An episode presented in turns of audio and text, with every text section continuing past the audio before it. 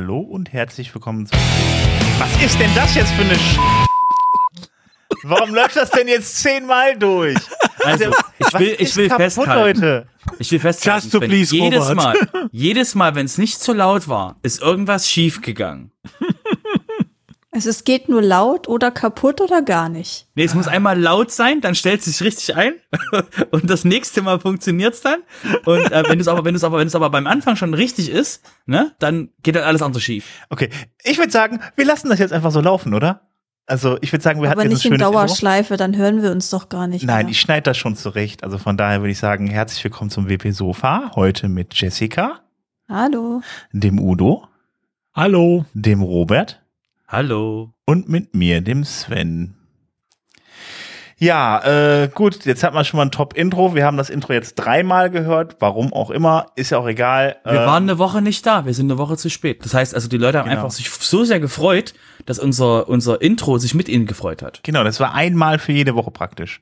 Genau. Sehr schön. Dann würde ich sagen, fangen wir doch einfach auch direkt mal mit den WordPress Core Nachrichten an. Und ähm, ja, ich fange einfach mit dem letzten Release an, was rausgekommen ist, nämlich die 6.1.1. Ist jetzt auch schon ein paar Tage her. Ähm, aber da gab es dann halt das Wartungsrelease, das was auch geplant war. Deshalb, also es gab jetzt auch keine Security Fixes, wie ich soweit sehen konnte. Es gab insgesamt 29 Bugfixes im Core und 21 Bugfixes im Full-Site-Editor und ähm, ja, äh, ganz viele kleine Bugfixes noch. Äh, nicht, das waren ja schon die Bugfixes. Ähm, ja, genau, das war's eigentlich. Ähm, ja, ihr habt wahrscheinlich eh automatisch abgedatet den Core, von daher ähm, habt ihr das wahrscheinlich auch alle drauf, sofern ihr eine WordPress-Installation habt. Gut, dann würde ich mal sagen, Robert. Ja. Ähm, wenn ihr quasi auf mal einem Contributor Day wart oder mal einfach schnell äh, WordPress beim WordPress Release oder bei WordPress Development mithelfen wolltet, ähm, war es jetzt immer das Problem, dass ihr irgendwie ein lokale Environment braucht. Ihr müsst jetzt irgendwie quasi irgendwas lokal machen, um eben ähm, codemäßig irgendwas zu machen. Das war jetzt immer schon so ein bisschen Mist. Wir hatten mal über Codespaces vor Ewigkeiten mal beim Sofa gesprochen. Und was jetzt passiert ist, ist folgendes. Ähm, die Helen Husandini, die ähm, Lead Developer ähm, von, von WordPress war und ist, da muss ich jetzt Gänsefisch ranmachen, ähm, die hat sich ähm, beim WordPress, äh, beim äh, im WordPress Make-Blog gemeldet und gesagt so, hey, wir könnten das jetzt anschalten, weil eben die, ähm, die Codes, GitHub Codespaces ähm, gibt es quasi jetzt eine Möglichkeit, dort auf eine Warteliste zu kommen und, ähm, und dort könnte es angeschalten werden, dass eben mehr Leute einfach mal einfach Code ausprobieren können und eben dort helfen können, ohne dass sie irgendwelche großartigen ähm, ähm, Sachen äh, dementsprechend runterladen müssen, ist halt da das Codespace extra, extra dafür gedacht gewesen. Und ähm, der Punkt, den wir, warum das Helen Husedini vorschlägt, ist, sie arbeitet seit einer Weile bei GitHub und ähm, kann uns da quasi, weiß schon, über, ihr wisst ja, ne, über so Vitamin B quasi rein sneaken in diese in diese Geschichte. Ähm, das Gespräch fand auf ging auf auf Twitter los und dann hat wurde eben gesagt so hey poste das doch mal da drin und es sieht aktuell sehr gut aus, weil sie eben gefragt hat hey was sind eure Meinungen und ähm, da kamen eben sehr viele Leute gesagt haben super ja wollen wir machen. Das heißt es sieht sehr gut aus, dass das auch kommen wird werden euch quasi dafür im Laufenden, auf dem Laufenden halten. Ihr könnt jetzt, wie gesagt, über die Shownotes schon mal dahin springen und sch- anschauen eben, was sie so als Zusammenfassung schreibt und was eben die Diskussion darüber ist, aber es sieht aktuell nicht so aus, als wenn das nicht kommen wird. Ich habe jetzt noch zwei Fragen. Erstens, was kann ich denn damit da machen mit den GitHub Codespaces? Und zweitens, da äh, war jetzt noch eine Sache mit dem Sternchen von Helen Hus Sandini, das du da vorhin dran gemacht hast. Ähm, Im Sinne von, ähm, ich weiß nicht genau, ob sie, ähm, ob sie noch Lead Developer ist. Ich gehe davon aus, weil ich denke nicht, dass wir Leute rauswerfen, die mal Lead Developer waren, weil die dementsprechend ja ähm, sich gezeigt haben, dass die für das Projekt denken können. Ich weiß halt nur nicht, weil sie eben nicht mehr, also sie hat jetzt nicht mehr den großen WordPress-Fokus, den sie vorher bei 10up hatte, ähm, dass sie da dementsprechend eben quasi von 10up freigestellt wurde, dass sie im Ökosystem arbeitet. Deswegen kann ich halt nicht genau sagen, ob sie das, ob sie noch die Zeit aufbringen kann. Was ich aber sagen will, ist, ähm, dass wir niemanden quasi vom Projekt verstoßen, wenn sie einmal so eine Rolle hatten und eben immer noch fürs Projekt arbeiten. Deswegen das Sternchen eben, ich weiß nicht genau, ob sie noch Lead Developer ist. Okay, und das äh, äh, GitHub ähm, Codespace? Genau, das Codespace ist so ein so ein ähm, so eine virtuelle Maschine gedingse, wo man eben ähm, ähm, Code-Sachen machen kann, ohne irgendwie lokal eine Umgebung zu haben. Das heißt, das sind quasi so das, was ich da so ähm, eben sehe. Das ist halt wirklich die Möglichkeit, dass man ähm, auf GitHub arbeiten kann, ohne großartig ähm, weit wegspringen zu müssen. Und ähm, man kann dann, wie gesagt, nochmal, ähm, ähm, man kann sich mit dem Browser binden, mit äh, Visual Studio Code, völlig überraschend, ein anderes Microsoft-Produkt oder eben auch JetBrains und anderen Sachen und kann eben dort wirklich auf den auf der Maschine eben dann ähm, Sachen ausprobieren, ohne sich halt lokal eine Umgebung zusammenzubauen. Äh, das ist ja dann kostenpflichtig. Ist das dann so, dass dann äh, die WordPress Foundation das dann bezahlen soll oder was? Genau, das hat sie, das hat sie eben, das ist der das ist Introduction und zwar gibt es 60 Stunden ähm, pro Monat ähm, kostenloses, ähm, sag ich mal, Usage für, äh, für den, äh, für Codes, für den Code Space. Und deswegen äh, geht es darum, dass eben GitHub will jetzt eben wissen, okay, die haben jetzt so eine, so eine Einführungsphase, wo sie jetzt gucken, okay, wir brauchen jetzt mal Feedback von Leuten, wie die damit arbeiten, ob das funktioniert, ob das nicht funktioniert, ob wir, ob wir da nochmal Loops machen müssen. Und deswegen äh, wurde eben, hat sie das eben hingestellt, dann kamen Leute von WordPress, die gesagt haben, hey, cool, und, und Resultat ist jetzt eben die Frage ähm, an die Community, ob sie das haben will, was eben aktuell sehr gut aussieht. Aber wie gesagt, nochmal, das ist quasi was, was jetzt gerade ähm, äh, ähm, eingeführt werden könnte, dauerhaft für WordPress, aber es gibt, da wir jetzt eine Testphase, die jetzt höchstwahrscheinlich kommen wird. Aber wie gesagt, wir halten euch nochmal im Laufenden, wenn das, sobald das angeschalten wird. Aber ihr könnt euch gerne schon mal ähm, Code Spaces anschauen und eben da schon mal schauen, ob das halt, ähm, äh, wie ihr damit arbeiten würden wolltet, weil das eben wirklich dann die Art auf einen Contributor Day zum Beispiel radikal verändern würde, weil man eben nicht mehr lokal eine Umgebung braucht, sondern man kann eben direkt dann in GitHub Dinge drücken und plopp kann man quasi Code-Tests und Dinge ausprobieren, ohne dass man eben lokal irgendein Environment braucht. Was halt für die, was halt für die Develop, für den Developer-Part bei den, bei dem Contributor, der eben massiv zu einer Beschleunigung führen würde. Ja, okay, ich meine, äh, wer schon mal dabei war, hat vielleicht mitbekommen, wenn es dann darum ging, Leute beispielsweise zu, on, on, äh, zu onboarden und wenn es um äh, Änderungen am Code von WordPress ging, dann sind die auch erstmal durch die Gegend gelaufen und haben den Leuten, ich habe früher, ich weiß nicht, was heute machen, aber äh, äh, WWW installiert. Ich weiß gar nicht, ob das alles noch so aktuell ist. Ähm, ja, du schreist, du, du, du sagst quasi indirekt, wir sollten mal wieder eine Themenfolge machen, aber da sage ich jetzt äh, nicht jetzt. aber ähm, genau, hat sich seitdem ein bisschen gewandelt, aber äh, lange Rede, kurzer Sinn, äh, ja, es ist immer noch für, für Leute, die zu einem Contributor Day kommen und arbeiten wollen oder Leute, die einfach mal eine Idee haben, in Bugs sehen und den ausprobieren wollen. Also ignorieren wir den Contributor Day. Kann das, wie gesagt, sehr großen Impact haben, aber nochmal, wir reden von kann, möglicherweise und könnte. Mhm. Deswegen ähm, ist es jetzt quasi nur ein, nur ein, nur ein äh, Spoiler, hey, da könnte was passieren. Ihr könnt euch schon mal anschauen, ähm, könnt schon mal die Shownotes lesen, was da eben Spannendes eben Richtung WordPress gerade auf dem Weg ist. Mhm. Okay. Gut, da wieder ein bisschen Werbung für GitHub Code Spaces. genau, sind aber noch kein Sponsor der Show. Nein. Gut, alles klar. Ja, dann würde ich sagen, ähm, Udo, du hast uns auch noch eine Info mitgebracht. Ja, jetzt müsst ihr ganz ähm, hart sein. Tapfer meinst du? Full, ganz tapfer sein. Der Fullzeit-Editor wird uns verlassen. Oh mein Gott, jetzt schon? Ja, er heißt ab sofort Zeit-Editor. Oh. Nein! er ist ja eigentlich schon immer so. Ja, aber er hat das Full verloren. Ähm, aus Reiter wird jetzt fix, sonst ändert sich nichts. Ne? Nein, also es hat eine große Diskussion wohl darum gegeben und selbst der Ankündigungsartikel im MakeWordPress.org, äh, der ist noch mit Diskussion voll. Ähm, Scheinbar haben einige doch an dem alten Namen gehangen, aber nein, er wird jetzt genauso wie der äh, Gutenberg zu Blog-Editor wurde, wird äh, das Full-Site-Editing jetzt zum Site-Editor. Macht ja. Was auch sinnvoll ist, damit ja. es zusammenpasst. Ja, eben, ich meine, was willst du mit dem Wörtchen Full davor? Site-Editor passt, reicht ja auch aus an Info, also. Ja, du kannst halt Full-Site-Editing, das ist ja eigentlich Full-Site-Editing, kannst du ja als äh, Klammerbegriff nutzen. Und der Site-Editor ist halt dann das Tool im Full oder im mit in dieser Klammer Full-Site-Editing. Dazu gehört halt auch noch die Block-Themes, die Theme-JSON, den ganzen Klimbim drumrum. Es macht halt nur Sinn, den Site-Editor wirklich als Site-Editor bezeichnen, wenn wir halt den Blog-Editor haben, um einfach den Unterschied da zu erkennen.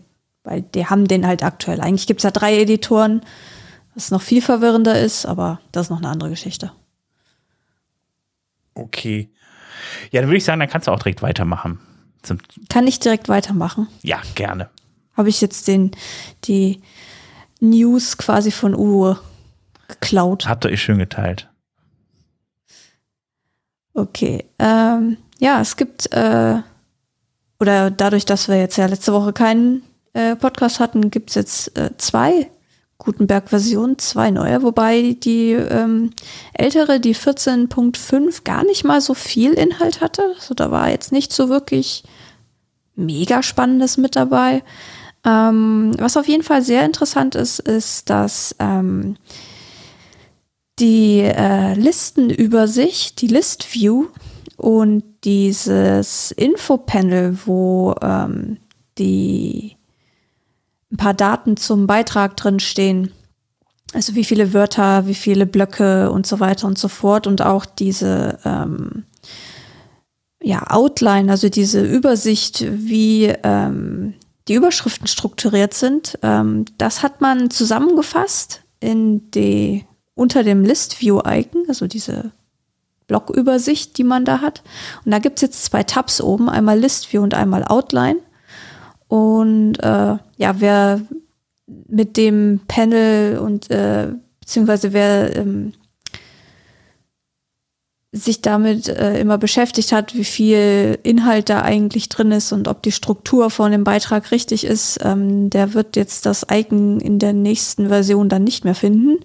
Und das wird sich jetzt eben unter der Listenübersicht, äh, wird sich das jetzt verstecken. Aber es macht eigentlich auch Sinn, weil das gehört irgendwie so ein bisschen zusammen. Es räumt ein bisschen die, die Buttons auf. Also da ist jetzt ein Button weniger oben in der oberen Werkzeugleiste. Von daher ist das eigentlich eine ganz gute Sache.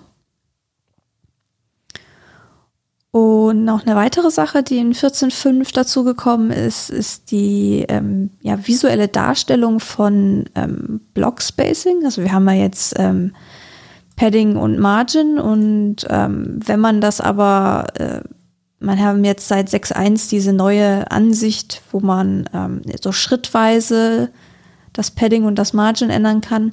Das Problem ist, man sieht halt nicht genau, ähm, okay, was ist jetzt eigentlich, was ist eigentlich jetzt die, der echte Abstand dazwischen.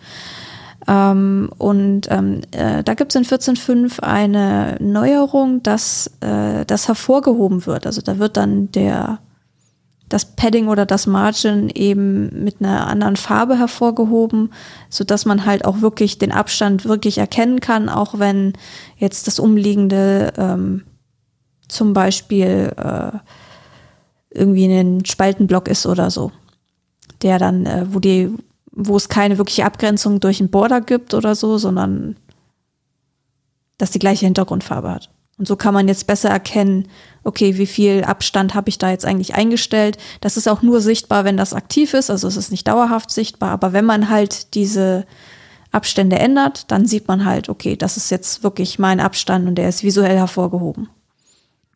Also beides wieder Quality of Life, so ein bisschen. Ja, tatsächlich. Genau. Ja, da gab es noch eine ganze Latte anderer ähm, kleinerer ähm, Änderungen, aber insgesamt sieht es für mich aus, als wenn 14.5 so ein bisschen, gut, es fiel in den Zeitraum vom 6.1 Release, also da war dann viel, ähm, ja, letzte Bugfixes hier, ähm, Backporting da und so weiter, da ist da nicht so viel passiert. Anders sieht es aus in 14.6, da ist wieder eine ganze Latte an interessanten Verbesserungen hinzugekommen.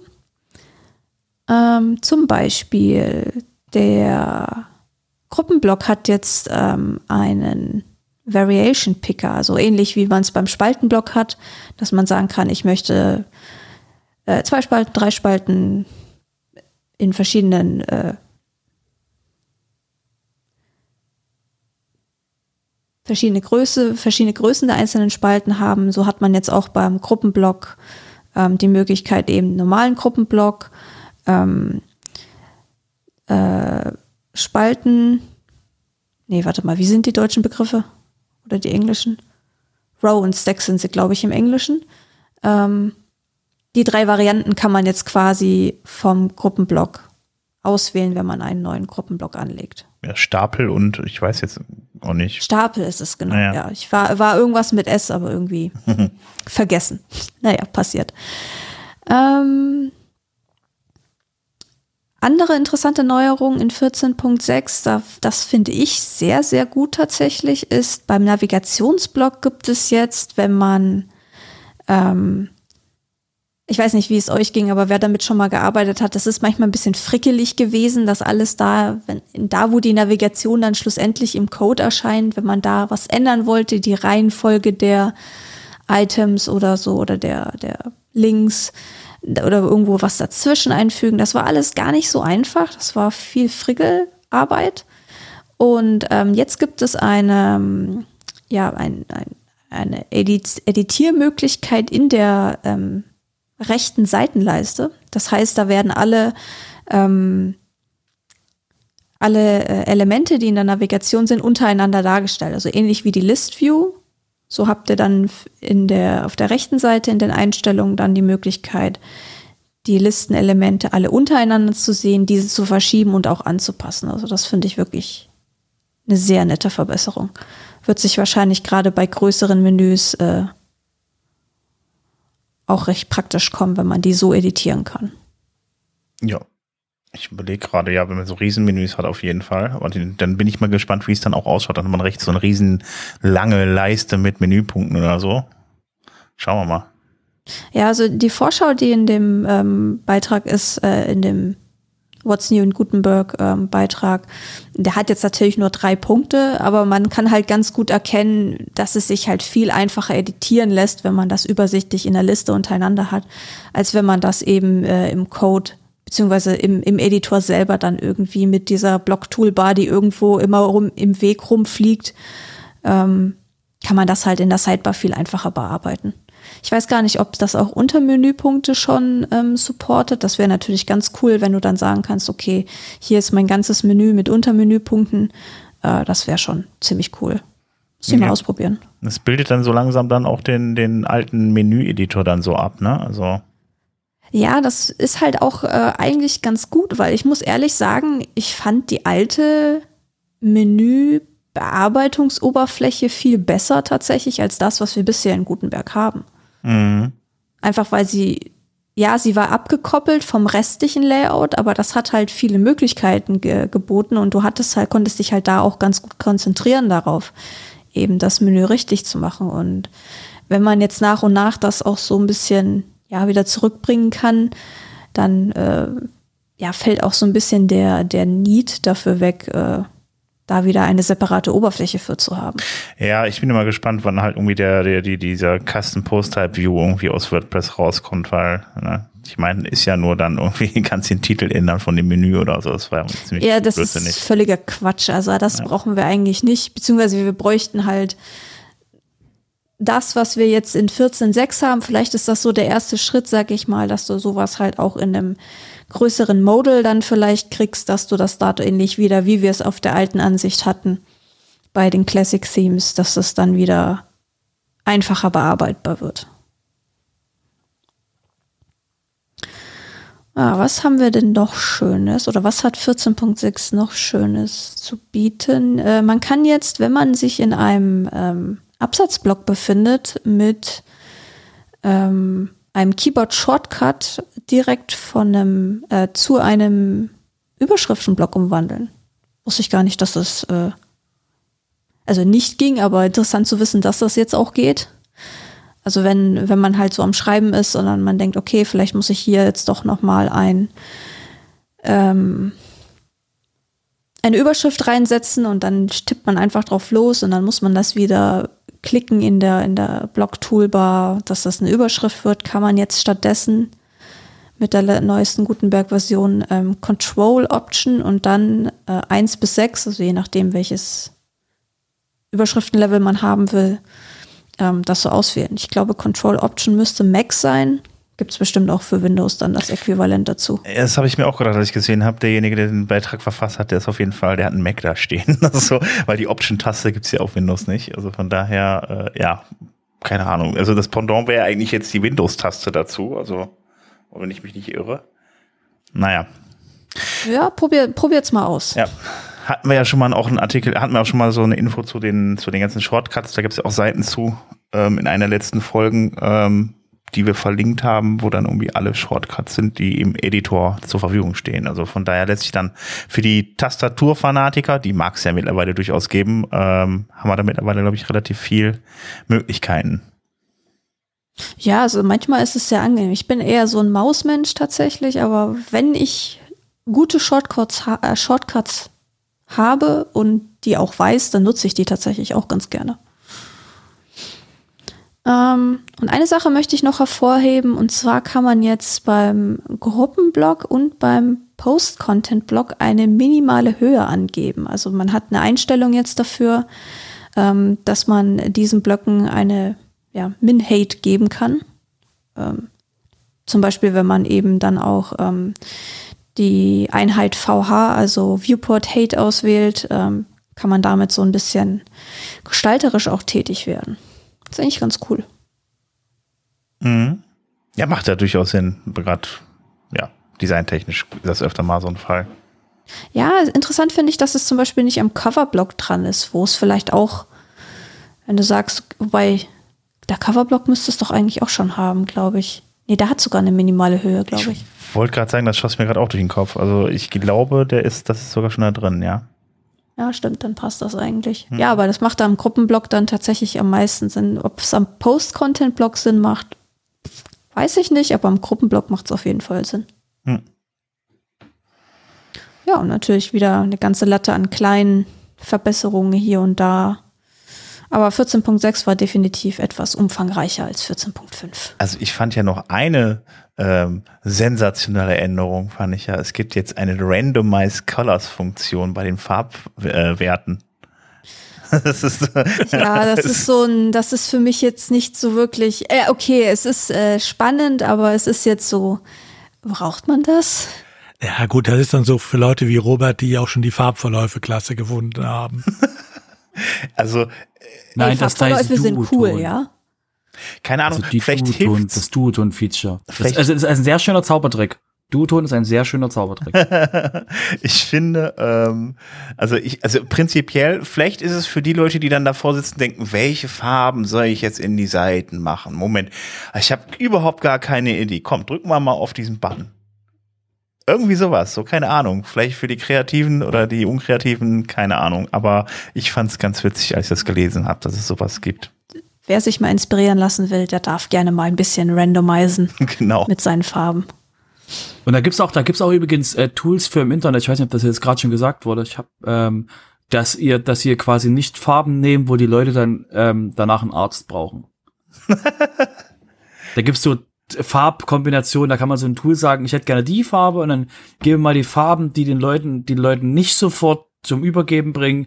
Ähm, und dann kriegt man quasi da auch schöne Farbkombinationen, auch für Leute wie ich, die quasi drei linke Hände haben, was Farben betrifft. Also ich glaube, in den 90ern müssen da ziemlich viele Leute in, zum Arzt gerannt sein. Also da waren wie schwarz und dunkelblau oder schwarz und lila auch sehr, sehr, sehr populär. Also schwarze, also so lila eine Schrift auf schwarzem Grund, das kann man immer ganz toll lesen. Ich wollte gerade sagen, du beschreibst gerade fast einen Developer-Screen. Äh, ähm, so was die Farben angeht.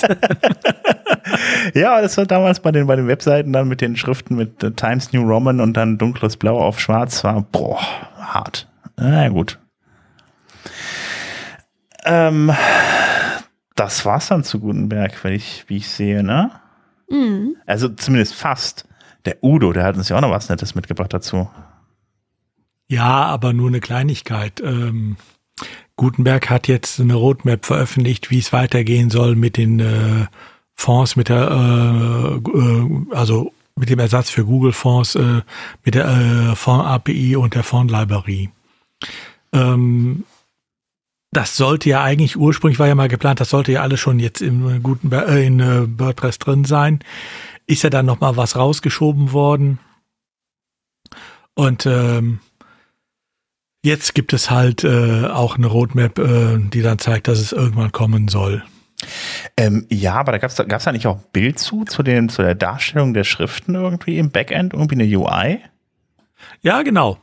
Ne? Also da gibt's äh, eine komplette äh, Management-UI-Konsole äh, jetzt für, ähm, oder soll es dann demnächst geben, wo man dann auch äh, die Schriften wieder sieht, äh, so ähnlich wie äh, das Auswahlmenü ja auch ist, wenn du auf die Google Fonds Seite gehst. Da kriegst du ja auch so ein Auswahlmenü, wo du so Beispieltext siehst, äh, wie er in den Schriften aussieht und so weiter. Und das soll jetzt hier auch mehr oder weniger so reinkommen. Genau. Man kann Also es das sich auch jetzt ja. von Teil mit dem Create, äh, es gibt ein Plugin Create äh, Block Themes, äh, da ist es schon drin.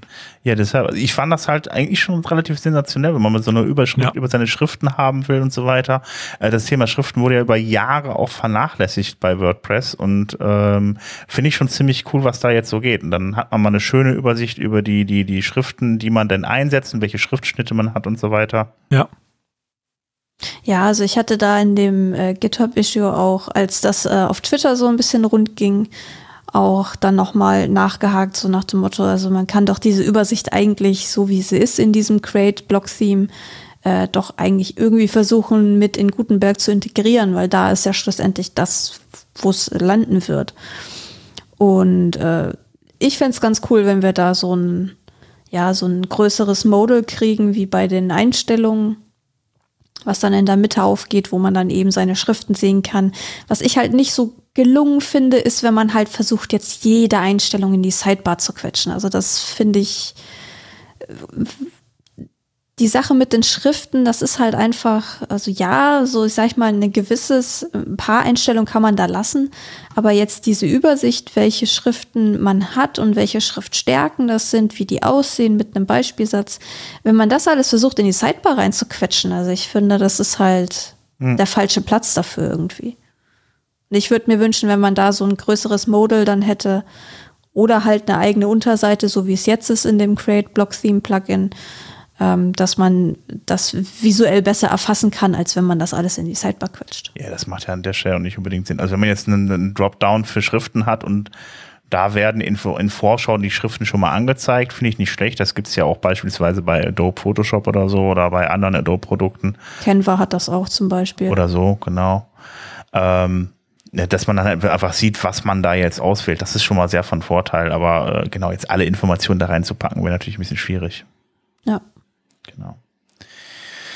Nun gut, ähm, dann würde ich sagen, ähm, dann kommen wir mal zum Experten für Dinge, die sterben. Ei, ei. Robert. Ja. Äh, Themes, nein Quatsch, äh, WordPress wird sterben. Ähm, also, ah! ja, ähm, und zwar, es stimmt, ich habe recht. Und zwar, ähm, ihr erinnert euch ähm, an die WordPress-Version äh, 3.4, 3.5, 3.6. Ähm, wenn die noch irgendjemand auf einem Webspace hat, äh, Glückwunsch, äh, ihr seid nicht mehr der, der ein alleinige Admin von dieser Installation. Da hängen auch noch andere Leute jetzt drin. Einfach mal so, just saying. Ähm, und zwar, ähm, und die sind schon steinalt. Ähm, äh, wir hatten ja ähm, das Auto-Update, was mit WordPress Version 3.7 eingeführt wurde.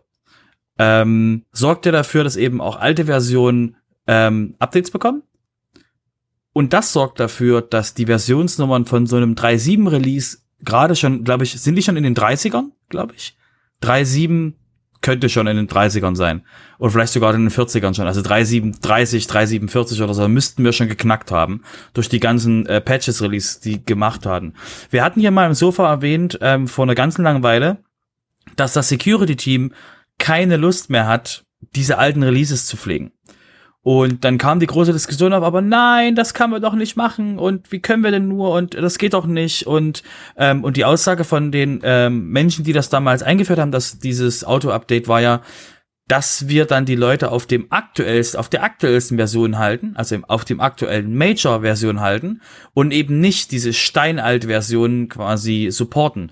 Der Hintergrund mit dem, mit dem Security-Team war ja damals, dass die jeder Patch, der auf einer Version 6.0 und 6.1 passiert, muss ja dann, wenn es ein Security-Update ist und auch im alten Code drin war, muss ja gecheckt werden, ist das auch in 3.7 drin, der Code? Und der sieht vielleicht dann anders aus. Und dann muss ihn trotzdem gefixt werden und dafür sorgen, dass der auf der Version 5.2, also auch Steinzeit-Sachen, dass das da noch drauf läuft und eben nicht Installationen kaputt gehen. Deswegen war ja damals der Plan zu sagen, hey, können wir nicht einfach die Leute quasi automatisch upgraden? Und da war dann auch diese so, oh nein, dann gehen Installationen kaputt. Und was jetzt eben entschieden wurde, ist, ähm, am 30. November diesen Jahres wird, ist der letzte Tag, wo Version WordPress 3.7 bis 4.0 mit Security Updates versehen werden. Und das heißt, am, ähm, am 1. Dezember werden Releases gefahren. Und diese Releases sorgen dafür, dass im Backend steht, hey, Deine Installation kriegt keine Security Updates mehr. Arbeite damit, befasse dich damit und vielleicht möchtest du updaten. Und äh, das ist jetzt quasi das, was dann ausgerollt wird. Das heißt, äh, Version 4.1 und alle anderen kriegen kein Release, sondern nur, wie gesagt, 3.7 bis 4.0 bekommen ihre finalen Releases. Und da mache ich persönlich ein Sternchen dran. Final heißt nicht final, final. Wir werden den Auto-Updater nicht abschalten. Ich denke halt nur, ähm, wir werden dann, also es wird, soll danach eigentlich keine Releases mehr geben. Für Version 3.7 bis 4.0. Das heißt, wenn ihr jetzt irgendwo dann irgendwann mal in ein WordPress Backend euch einloggt und so eine Fehlermeldung seht, weißt ihr, wisst ihr, ah, Glückwunsch, guck mal, das ist eine 3.7, die ist quasi, kriegt keine Security Updates mehr. Deswegen, hey, die Versionen werden sterben. Ja. ja. Um das mal zeitlich auch einzuordnen, ne? Version 3.7 ist erschienen im Oktober 2013 die 4.0 im September 2014. Also wir unterhalten uns hier über Installationen, die seit acht bis neun Jahren mindestens keine keinerlei Updates mehr bekommen haben, außer vielleicht äh, den automatischen Sicherheitsupdates, die es ja genau seit 3.7 gibt. Ähm, von daher denke ich mal, die, der Zeitraum war dann auch lang genug. Ich wollte nur mal ganz kurz einwerfen ähm, zum Thema äh, Dinge, die sterben werden. PHP 7.4 äh, haben wir jetzt auch diesen Monat End of Life, also von daher äh, wird da auch nichts mehr ans Updates ja, kommen. Klar, zieh die wollte Themen noch vor. Mal, Logisch. Ach, hab ich vorgezogen. Das. das haben wir hinten noch stehen. Das haben wir hinten Alles noch stehen. gut. Passt wir jetzt so einfach schön. mitmachen. By the way, weil wir gerade drüber reden, ähm, äh, PHP 4. Äh, 7.4 Ende. Das heißt, wenn eure PHP-Version nicht 8.0 ist ab nächsten Monat, ähm, habt, lauft ihr auf einem nicht mehr sicheren System und wenn euer Code bei, wird, bei, bei PHP Version 8.0 Fehlermeldungen werft, ähm, ihr hattet jetzt echt lang genug Zeit dran zu arbeiten, weil 8.2 klingelt schon an der Tür und will rein. Okay, alles klar. Das hat man normalerweise im Security-Bereich, damit wäre der leer. Tja. Ja, äh, sicher, wir sind sicher. Gut. Dann, äh, Udo, du hast uns noch zum Thema Classic Editor was mitgebracht? Ja, eigentlich wäre das ja auch Roberts Thema, ne? Weil, äh, weil du sagtest ja eben, Robert ist für alles zuständig, was stirbt. ähm, aber hier gibt's noch eine ähm, äh, lebensverlängernde Maßnahme. Nein, der Classic Editor, ähm, der sollte ja eigentlich schon, äh, oder sagen wir so, er war ja ursprünglich das Plugin garantiert, dass es läuft bis Ende letzten Jahres. Dann hat man es jetzt ja verlängert bis Ende diesen Jahres zuerst mal. Ähm, Inzwischen ähm, steht auf der Webseite vom Classic Editor auch schon drauf, ähm, wird es auf alle Fälle aktuell und funktionsfähig gehalten bis 2014. Wohlgemerkt, nicht bis Ende 2014, sondern bis 2014. 24? 2024, ja, Entschuldigung. ähm, genau, ich höre auf Zahlen. die 14, die hatten wir eben schon bei den Themen, ja. Äh, genau, nein, genau. also bis 2024. Äh, das heißt, zumindestens mal das nächste Jahr und äh, wohl auch noch ein Teil von 2024 wird auch der Classic Editor noch weiterleben, so dass da auch jetzt noch nicht der Druck ist, unbedingt äh, mit allem umzusteigen. Äh, der Druck wird natürlich von anderer Seite kommen, weil man viele Sachen nicht mehr realisieren kann ohne die neuen Editoren. Aber wer unbedingt mit dem Classic Editor noch arbeiten will oder muss, weil sein Theme nichts anderes hergibt, ähm, sein uralt Theme, ja, der darf noch ein Jahr. Das Wort, was ihr sucht, heißt technische Schulden. Ja, genau. Ja. Aber es ist, ich muss auch ganz ehrlich sagen, es ist halt auch, viele Leute haben sich ja auch irgendwie einfach mal das Leben leicht gemacht und einfach gesagt, ja, komm, einfach Classic Editor installieren, obwohl sie es gar nicht gebraucht hätten. Ähm, dass sie halt, sie hätten halt, also ohne Probleme dann den Blog-Editor benutzen können. Und ähm, äh, ich habe jetzt auch immer wieder Installationen gesehen, wo dann ja der Classic Editor, Editor installiert war, wo man sich einfach nicht getraut hat, den Blog-Editor zu benutzen. Ja. Und ähm, den kannte man dann aber einfach abschalten, weil er dann schlicht und einfach dann die Absätze in Blöcke umgewandelt hat, weil das eigentlich meistens auch einfach nur Überschriften, Textblöcke und so weiter waren, dass es da nämlich an der Stelle eigentlich überhaupt gar kein Problem dann da auf den normalen, äh, auf den neuen, äh, neuen, ja genau, fünf Jahre alten Blog-Editor zu setzen irgendwie. Und von daher ja. würde ich mich darum kümmern. Auf der anderen Seite ähm, gibt es aber noch fünf Millionen aktive Installationen. Ja, ich meine, das ist, was mich auch wundert, wie viele aktive Installationen es noch gibt mit über fünf Millionen. Ähm, man muss auch dazu sagen, auch viele alte Themes, die kommen ja durchaus mit dem Blog-Editor klar. Ähm, und selbst wenn sie nicht alles vernünftig umsetzen vom Blog-Editor, es gibt immer noch die Möglichkeit, im Blog-Editor zum Beispiel einfach den ganz normalen Classic-Blog zu nehmen. Da hat man genau das gleiche Verhalten, was man früher in dem klassischen Editor auch schon hatte. Mhm.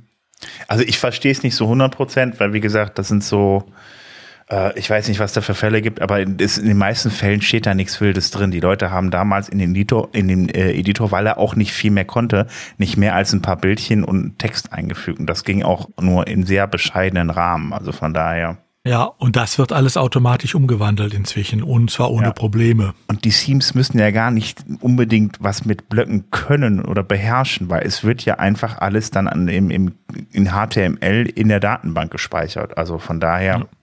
Keine Ahnung. Ja gut, ich kann mir vorstellen, dass es durchaus Themes gibt, so uralt Themes, die jetzt auch so äh, das Alter von den abgeschalteten WordPress-Versionen haben, ähm, bei denen so jenseits aller Coding-Standards programmiert wurde, ähm, dass ähm, da durchaus jetzt Probleme sind kann ich mir vorstellen, dass es solche Themes gibt.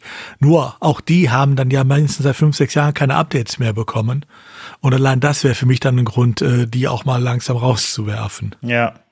Also ich würde wahrscheinlich, ich keine Ahnung, warum man es jetzt weiterlaufen lässt. Also ich würde es einfach abkündigen und dann äh, irgendwann auslaufen lassen und keine da Ahnung. Kann ich dir noch mal äh, Oder? widerspiegeln äh, Q&A Matt äh, WordCamp US, äh, was er hatte? Äh, das war wirklich eine Frage. Da hatte jemand, also wir hatten das schon mal gehabt bei der in der State of äh, bei der ähm, WordCamp US Folge vom Sofa. Ähm, da waren Leute, die gefragt haben, hey, das ist cool. Können wir als Default automatisch den Classic Editor mit ausrollen auf den Installationen? Diese Frage hat jemand in einem Raum, also auf dem WordCamp US gefragt. ey, das ist, ich brauche das je jedes Mal. Kann man das nicht automatisch draufhauen? Und Matt hat gesagt so, äh, nein weil das ist Vergangenheit. Wir wollen Zukunft. Und ähm, das ist halt wirklich, also der, der ist halt, der ist halt noch in so vielen Workflows drin und ihr wisst ja alle, wie die Leute manchmal sind, die wollen einfach nicht quasi, also die wollen, die haben keine Zeit, die haben sich keine Zeit irgendwo reingebucht in irgendwas, dass sie quasi lernen und eben Sachen verbessern, sondern die arbeiten halt, die müssen halt Dinge fertig kriegen. Und genau diese Art von Leuten, die kriegst du halt nur dazu, ähm, Dinge zu verbessern, wenn sie halt ein kleines bisschen genatscht werden, das zu machen. Und deswegen ist halt dieser, dieser, das Problem ist halt, dass der, dass der, dass der Editor halt immer noch so ein bisschen ähm, ähm, PR-Probleme hat und die werden halt, können nur halt gelöst werden, indem wir halt immer wieder beweisen, hey, guck mal, es wird besser, guck mal, das kann benutzt werden. Und wie gesagt, deswegen äh, rushen wir die anderen Leute nicht. Also wir sagen nicht, oh mein Gott, du, es wird jetzt abgeschaltet, wir sagen halt, ne, also wie nächstes Jahr wird's abgeschalten. Haha, was machen wir wohl Ende nächsten Jahres? Werden es nie, also 24, Entschuldigung. Was machen wir 24? Wahrscheinlich könnte es sein, dass wir es halt nochmal ein Jahr kicken und so. Aber ähm, ist halt wirklich, also ist halt wirklich immer noch die Zielgruppe da, die den Classitor, die den Classitor Editor benutzt, weil es keinerlei ähm, Verbesserungen auf den ihrer Seite gab und deswegen sage ich auch jedem und ich sage es auch gerne hier im Podcast, ähm, wenn ihr den, wenn ihr den Blog Editor nicht benutzen wollt, ähm, der einfachste Weg für euch ist einmal im Jahr packt ihr euch die aktuelle WordPress-Version, da gibt's hier WP, WP, also Insta WP, glaube ich heißt das, oder WP Insta, äh, irgendwie gibt's so einen Dienst, wo ihr euch quasi eine, eine WordPress-Installation einfach mal anschalten könnt, greift euch den Blog-Editor, greift euch, macht euch eine Checkliste, was ihr quasi normalerweise arbeitet, setzt das einmal um und sagt so, ah, der Blog-Editor ist Mist und streicht euch das an, was quasi kaputt, was kaputt gegangen ist in eurem Workflow oder was ihr quasi, ne, wo ihr, wo ihr gelernt habt, versucht mal ein bisschen euch zu stretchen, zu sagen, okay, ich versuche jetzt mal das über den Blog-Editor, vielleicht funktioniert das anders, experimentiert ein kleines bisschen und dann, wenn das nicht funktioniert, kommt in einem halben Jahr oder einem Jahr wieder, guckt euch das wieder an, läuft, läuft eure Checkliste ab, dass ihr quasi wisst, wann, ab wann ist der Blog-Editor für euch der, der Weg quasi raus der Nummer, weil, wie gesagt, der Classic-Editor geht aus, und der Blog-Editor wird mit jedem mit jedem ähm, Release quasi besser. Ihr hört's ja hier im Sofa die ganze Zeit.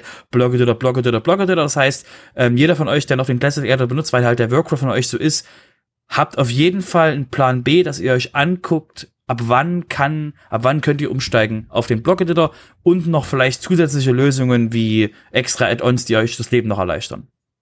Ja, wobei man es sicher sogar noch einfacher machen kann. Das wer den Classic Editor angeschaltet hat, der kann ja wählen bei jedem Artikel, äh, wie will ich ihn erstellen oder womit will ich ihn bearbeiten.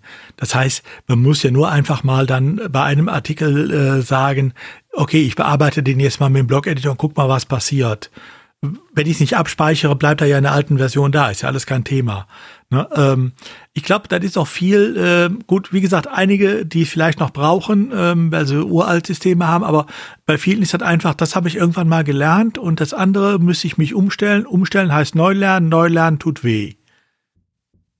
Und äh, ist nicht eingeplant, ist, ist, keine Zeit, ist, ist, ist nirgendwo ja. eingefactort. Das ist ja das Problem.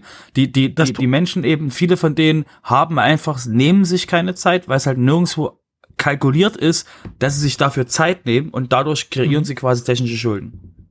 Nur das Problem ist natürlich, nachdem wir jetzt das zweite Mal ihn verlängern, äh, jetzt sogar noch, äh, beim letzten Mal war es ja nur, wir verlängern ihn noch mal um ein Jahr. Jetzt heißt es ja schon, ja, ja, bis 24, locker. Bis 24, das äh, versteht ja jeder als bis Ende 24, ne? Ähm, das nimmt doch keiner mehr äh, ernst, äh, dass der irgendwann mal nicht mehr funktionieren wird. Mhm. Ja. Und auf der, also ja gut, ich wollte noch mal kurz ansetzen bei dem Thema äh, technische Schulden irgendwie. Äh, der Witz ist ja eigentlich, wenn ich mich mal dann eigentlich so ein, ein, paar Stunden hinsetzen würde, mir das Ganze mal angucke irgendwie, da gibt's ja wahrscheinlich, da gibt's ja auch noch zig Videos zu, braucht man sich immer nur hinzusetzen und einfach blöd anzugucken irgendwie. Ähm, äh, wie viel Arbeit das anschließend ist, das alles umzustellen irgendwie, das steht ja in keiner Relation zu dem, das mal, mal eben zu lernen. Also, naja.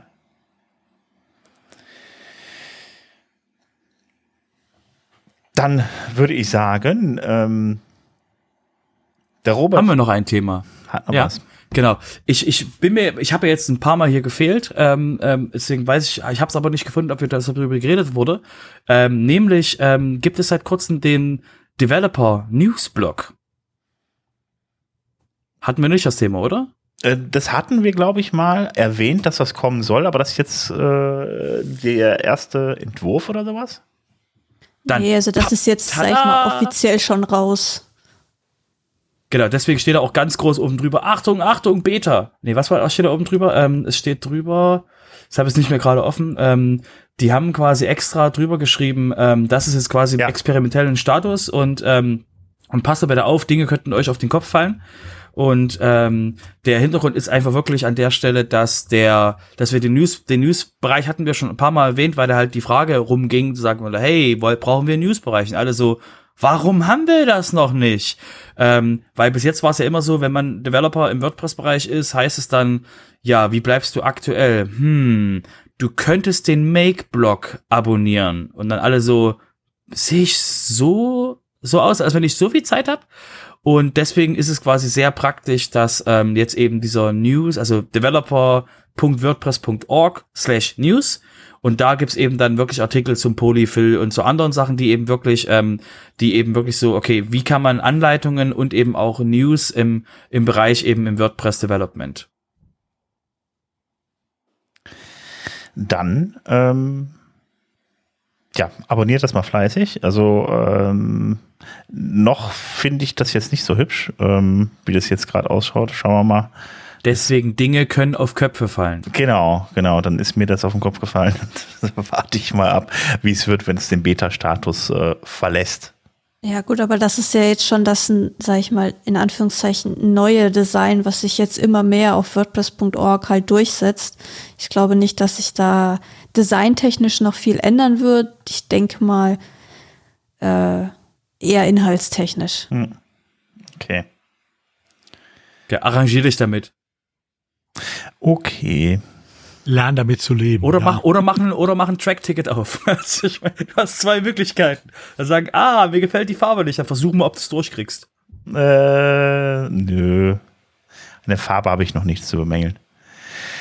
Dann würde ich sagen, kommen wir mal zu den Plugins, den Themes und den Blöcken und ähm, ich fange dann direkt selber mal an mit ähm, einem neuen Plugin. Ist, äh, ihr habt da vielleicht schon mal ein Plugin installiert, wovon ihr, womit ihr von direkt von Git aus Sachen auf eurem Blog entweder up-to-date äh, halten konntet oder es einfach direkt dann über eine URL installiert habt. Da gibt's auch schon Plug paar Plugins, aber soweit ich weiß, äh, sind da Teile da mittlerweile von kostenpflichtig. Ähm, jetzt hat der Nico Martin ein neues Plugin rausgebracht. Das ist der Git-Installer und der ist jetzt gerade in der Beta-Phase. Ähm, den gibt's soweit ich sehen konnte, auch noch nicht auf WordPress.org oder ich glaube, ich habe da zumindest nicht gesehen. Auf jeden Fall auf git-installer.com könnt ihr euch den mal angucken und den runterladen und den mal bei euch installieren. Und äh, dann habt ihr dann die Möglichkeit, dann die Sachen von Git halt eben ähm, also eure eigenen Repositories oder andere Repositories dann halt eben darüber zu synchronisieren, dass ihr dann da immer den aktuellen Stand drin habt und dann äh, updatet ihr die Sachen halt nicht von WordPress.org. Äh, also ich habe persönlich sowas immer benutzt irgendwie, um dann beispielsweise ja meinen Code ein bisschen zu splitten und dann halt eben die Sachen direkt von Git dann da reinzuziehen. Genau, da möchte ich kurz einhaken. Es gibt den Git-Updater. Ähm, mhm. Also warum ist es nicht in WordPress.org drin? Ähm, es gibt ja den Git-Updater von, ich komme jetzt gerade nicht auf seinen Namen, ähm, und der darf halt nicht im Plugin-Verzeichnis sein, weil die, ähm, weil eben das gegen die Policies verstößt, weil du dann quasi Sachen von, von anderen Quellen quasi reinlässt. Und das ganze Plugin hat natürlich die Aufgabe, Dinge von anderen Quellen reinzuladen. Das heißt jetzt zum Beispiel beim, beim Git, beim GitHub Updater für WordPress, ähm, kann man eben, gibt man dann quasi im Plugin wenn im Plugin ähm, Header, also im Plugin Code da, im, im README glaube ich ist es, oder im Plugin selber, wenn da im Plugin Header eine Git URL drin steht, dann kann halt der GitHub Updater ähm, das ist eine kostenlose, eine kostenlose Lösung, kann die eben dann von einem, ich glaube, von einem öffentlichen Repo nur, glaube ich, kann der halt dann dementsprechend das Update, äh, guckt halt nach, ob da eine neue Version drin liegt und kann halt die Updates ziehen. Ähm, und deswegen ist es eben so was ähnliches und deswegen weiß ich, ähm, so ein Plugin, also wenn es ein Plugin ist, so ein Plugin schafft es nicht ins Plugin-Verzeichnis, weil es gegen die Plugin-Guidelines verstößt. Ah, gut, kann man so machen. Auf der anderen Seite, ich meine, man lädt es ja auch genau deswegen runter. Wenn jetzt, das ist ja eigentlich dazu gemacht, um dann halt eben äh, Plugins, diesen Wildwuchs innerhalb von Plugins dann halt, äh, äh, ja, einzugrenzen, damit das nicht passiert, damit die nicht von fremden Seiten Dinge laden und so weiter, macht einfach. Du lädst Sinn. von fremden Seiten Dinge. Du lädst von GitHub.org Dinge. Ja, ja, das ist mir ja vollkommen klar. Aber nur halt eben, das ist ja dafür, genau dafür installiere ich es aber auch. Das ist ja der Sinn dahinter. Von daher könnte man meiner Meinung nach da auch eine Ausnahme machen. Also, weil das macht ja in dem Fall dann nicht unbedingt Sinn. Die Regel ist ja eher dafür da, ähm, entsprechende äh, Nachladen-Aktionen äh, zu unterbinden, die hinter dem Rücken äh, des äh, Admins geschieht. Eben. Hier ist es ja gerade Sinn und Zweck, aber gut, man will halt das Tor gar nicht erst öffnen. Also nur, nur mal für die Akten, der, also genau, der, der äh, Andrew ist es, glaube ich, äh, Gaffen. Äh, Habe ich ihn richtig? Andy, Andy Gaffen, Andy, Andy Fragen, genau, so rum heißt der, so rum heißt der. Ähm, das ist quasi ein Plugin auf WordPress.org. Können wir vielleicht nochmal in die Show Notes werfen. Das ist quasi das gleiche, wird man eben GitLab, Bitbucket und hast du nicht gesehen, eben updaten kann. Äh, freies Plugin. Und ähm, der, ähm, ähm, der Andy kennt die Leute vom Plugin-Verzeichnis sehr gut. Es verstößt halt gegen die Guidelines. Ähm, deswegen, also es wissen, wissen alle, äh, Andy ist ein total netter Mensch, kümmert sich wirklich, der ist, glaube ich, ähm, ähm, ähm, Support für WordPress.org. Das heißt, ist quasi jemand, der wirklich aktiv ähm, im, im Herzen der Community ist, ist auch Arzt, witzige, deswegen Herz. Ähm, und ähm, kümmert sich halt um das Plugin und ja, aber das ist eben der, der, genau, es ist, deswegen darf es halt nicht auf, also nur deine Frage, Sven, warum ist nicht Plugin-Verzeichnis? Deswegen. Ja, nee, das ist mir schon klar, aber man hätte es auch anders lösen können. Ja, ähm, dann würde ich sagen, habe ich noch was zum Thema BuddyPress mitgebracht. Ähm, äh, da ist eine Sache, die mich aber sehr gewundert hat jetzt in der nächsten Version. Ähm, da soll das Laden von CSS und JavaScript optimiert werden. Also ich dachte eigentlich, das wäre schon Standard, dass wenn man ein Plugin programmiert, dass nur die Dinge da geladen werden, wo das Plugin auch läuft und auch äh, eingesetzt wird. Äh, ja, äh, das war bisher so bei BuddyPress, dass die JavaScript und CSS-Dateien auf der gesamten Seite immer geladen wurden einfach. Und äh, das wurde jetzt wohl optimiert und äh, das wird jetzt tatsächlich nur noch auf den BuddyPress äh, eigenen Seiten dann geladen. Somit habt ihr dann eine optimiertere Version von BuddyPress. Ähm, ja, das war es eigentlich auch da an sensationellen News zum Thema BuddyPress. Dann äh, komme ich nochmal zu WooCommerce und da kommt jetzt, beziehungsweise da ist jetzt die, die, die Version 7.1.0 ähm, released worden und dann gibt es dann auch gleich mehrere Funktionen, äh, mehrere Dinge, die dazugekommen sind. Zum einen äh, gibt es jetzt ein, ja, eine Produkt-Spotlight-Tour. Das heißt, wenn man ein neues Produkt anlegt, dann hat man die Möglichkeit, beziehungsweise dann wird man dann dadurch begleitet mit einem Spot, wo dann die Dinge weiß sind, die man aus, also hell sind, die, die, die ausgefüllt, äh, ausgefüllt äh, werden müssen. Vielmehr wird der, die Umgebung dann irgendwie verdunkelt und ja, soll wohl das Ganze ein bisschen einfacher machen und den, die Leute so ein bisschen an die Hand nehmen. Ähm, außerdem gibt es äh, ja sechs neue Header und sechs neue Footer Pattern, äh, mit denen ihr dann eure Seite dann bestücken könnt ähm, zum Thema äh, äh, ja, Shop. Das heißt, ihr habt dann da so eine Sache mit einem Card oben drin, irgendwie für den Header und dann spezielle Footer mit ein paar Links irgendwie, wie soweit ich gesehen habe. Ähm, ja, soweit so unspektakulär. Dann haben wir noch ähm, ja, äh, ja, eine kleine, Kleinigkeit. Es war so, dass man bisher die, die Buttons halt eben nicht umbenennen konnte und das kann man jetzt per JavaScript machen. Ich meine, theoretisch gesehen wäre das ja vorher schon irgendwie möglich gewesen, aber nun gut. Ähm, und es gibt einen Cross-Sales äh, äh, jetzt, der ist auch neu dazugekommen. Also von daher passt sich alles immer ein bisschen mehr dem Block-Editor an und äh, es wird immer sinnloser, andere Dinge einzusetzen, wie beispielsweise, ich sag jetzt mal, Elementor. die müssen ja mit eigenen Elementen kommen. Da äh, wird es dann ein bisschen schwierig jetzt irgendwie. Vor allen Dingen, wer WooCommerce dann die ganzen Sachen in Blöcke, äh, ganzen Sachen in Blöcke umgesetzt hat und da viel mehr Optionen bietet, dann Dinge da einzubinden. Da beschränkt man sich, wenn man andere Dinge benutzt, andere Page-Bilder.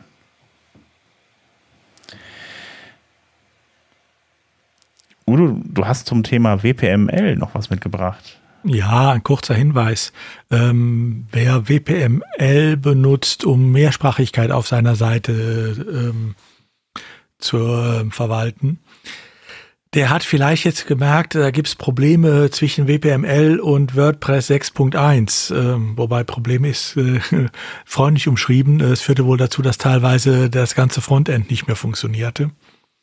Ähm, kleiner Tipp, updaten hilft. Ähm, es gibt vom WPML inzwischen ähm, eine neue Version äh, 4.5.12, äh, mit der das Problem gelöst ist. Ähm, jetzt funktioniert es auch mit 6.1. Wobei WPML ja auch unser Lieblingsplugin ist, ne? Ja, gut, aber es wird halt immer noch viel genutzt. Also das soll man äh, äh, sich nicht äh, wundern. Einfach weil es lange Zeit der Platzhirsch war. Ja, ja, ja, eben genau. Ist halt somit das Älteste. Deshalb, ja, äh, hat aber auch äh, häufig Probleme gemacht, wenn man es abschaltet und so weiter. Also weil die Technik dahinter nicht so die ganz dolle war. Also von daher, ähm, ja. Es wäre cool, wenn WordPress das im Core könnte, wa? Ja, das wäre irre, oder? Ja, aber das kommt doch muss nie. Nur, muss nur geduldig sein. Noch ja, ich, zehn Jahre. Ja, ich bin aber gespannt, wann Phase 3 dann irgendwie erstmal, Phase 3 muss ja erstmal angefangen werden von unseren vier Phasen und danach Phase 4 Übersetzung. Ja, weil wiederum, ne, zurück zur, zur Q&A-Frage oder zur Vorstellung von Matt wegen, äh, wurde exakt die Frage gestellt, warum Phase 3, Phase 4? Hört euch die, das WordCamp US äh, äh, Special von uns, Special, die WordCamp US Folge von uns an, ähm, weil das war ja genau die, es gibt ja einen validen Grund, warum er das so rum haben will. Und er macht absolut Sinn, dass die Workflows sehr wichtig sind. Deswegen, aber wie gesagt, äh, WPML ist halt Gravitation im Bereich Mehrsprachigkeit für WordPress, wenn man halt einfache Seiten hat.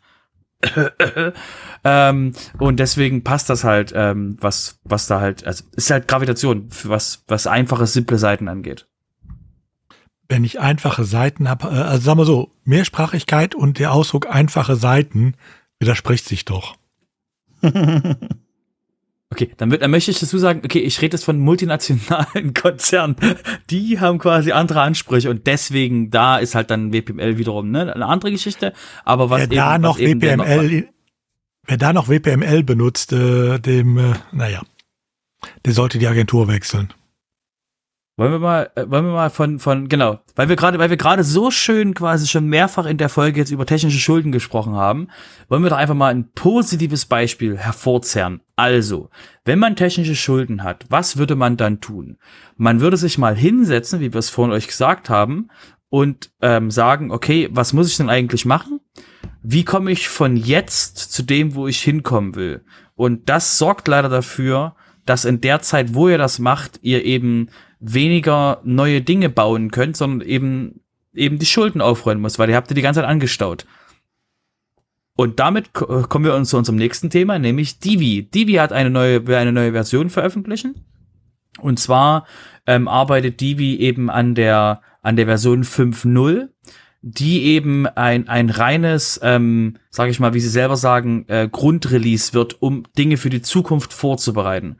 Was Divi jetzt die nächste Zeit vorhat, ist, äh, und die arbeiten schon ein Jahr dran, ist ähm, das, was sie eben äh, mit dem mit der mit dem alten Divi-Bilder und den ganzen Sachen gemacht haben, dass das eben auf den auf einen neuen technischeren auf einen neueren technischen Stand zu holen, um eben damit sich die Möglichkeit zu bauen in der Zukunft bessere, also quasi API-technisch gesehen, sich ähm, ähm, in Divi das Leben leichter zu machen und auch den Developern, die eben mit Divi arbeiten, das Leben leichter zu machen. Und ähm, das kam jetzt so eher so nicht so toll bei den Leuten an, wenn die gesagt, ja, aber ich will neue Features. Und die wie so, naja, aber um euch neue Features zu geben, müssen wir erstmal den Müll da aufräumen. Deswegen wird das quasi jetzt eher so ein Slow Release die nächste Zeit, dass eben nicht so wirklich ähm, jetzt neue tolle Features bei Divi rauskommen werden, sondern weil sie eben das, weil sie eben fast zehn Jahre jetzt ähm, auf dem Buckel haben, wie es Ude vorhin gesagt hat, so ein alter Theme-Builder, der noch auf einem 3.7 liegt, der bräuchte, den könnt ihr vielleicht mal austauschen oder müsst ihr gucken, ob es ein Update dafür gibt. Exakt das hat sich eben auch Divi, haben auch Divi gesehen, haben gesagt, okay, wir müssen hier dran arbeiten.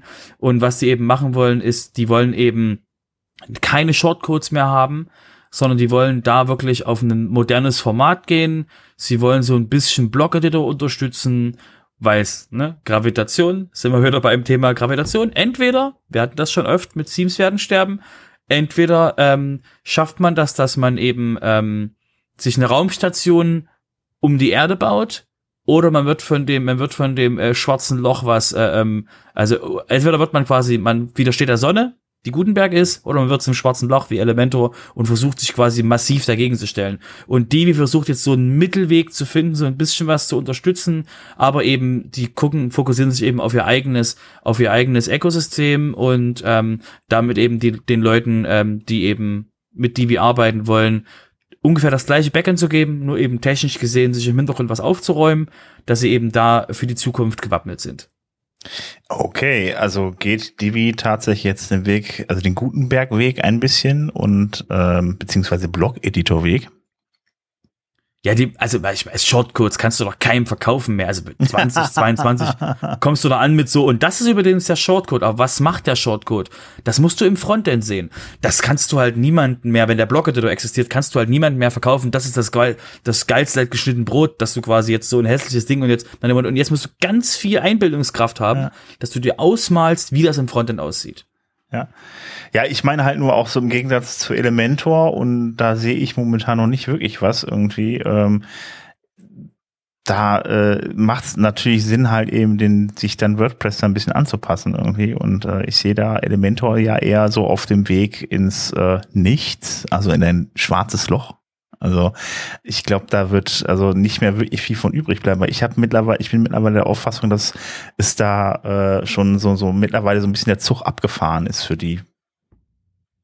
Ja, also die Frage ist halt wirklich an der Stelle, ähm, was, also wie kannst du das Ökosystem benutzen? Und Elementor benutzt halt die die die WordPress Foundation eben was das komplette die APIs sage ich mal nicht den Blog Editor und benutzt eben dann eben das Plugin die, die Plugin Geschichte ähm, inwieweit das lustig wird mit äh, mit dann äh, Phase 3 Phase 4 für Elementor ähm, das ist halt nochmal, steht auch mal auf einem ganz anderen Blog, aber das wird halt die Zukunft zeigen, wer da eben für die User das bessere Angebot macht. Und wenn quasi Divi jetzt wirklich das das Best, das Beste zusammenbaut mit ihren Ressourcen und das, was sie haben, ähm, dass sie da eben, ähm, sag ich mal, trotzdem eben die weniger User ähm, bekommen, weil eben Divi ist ja nicht so bekannt wie in Elementor.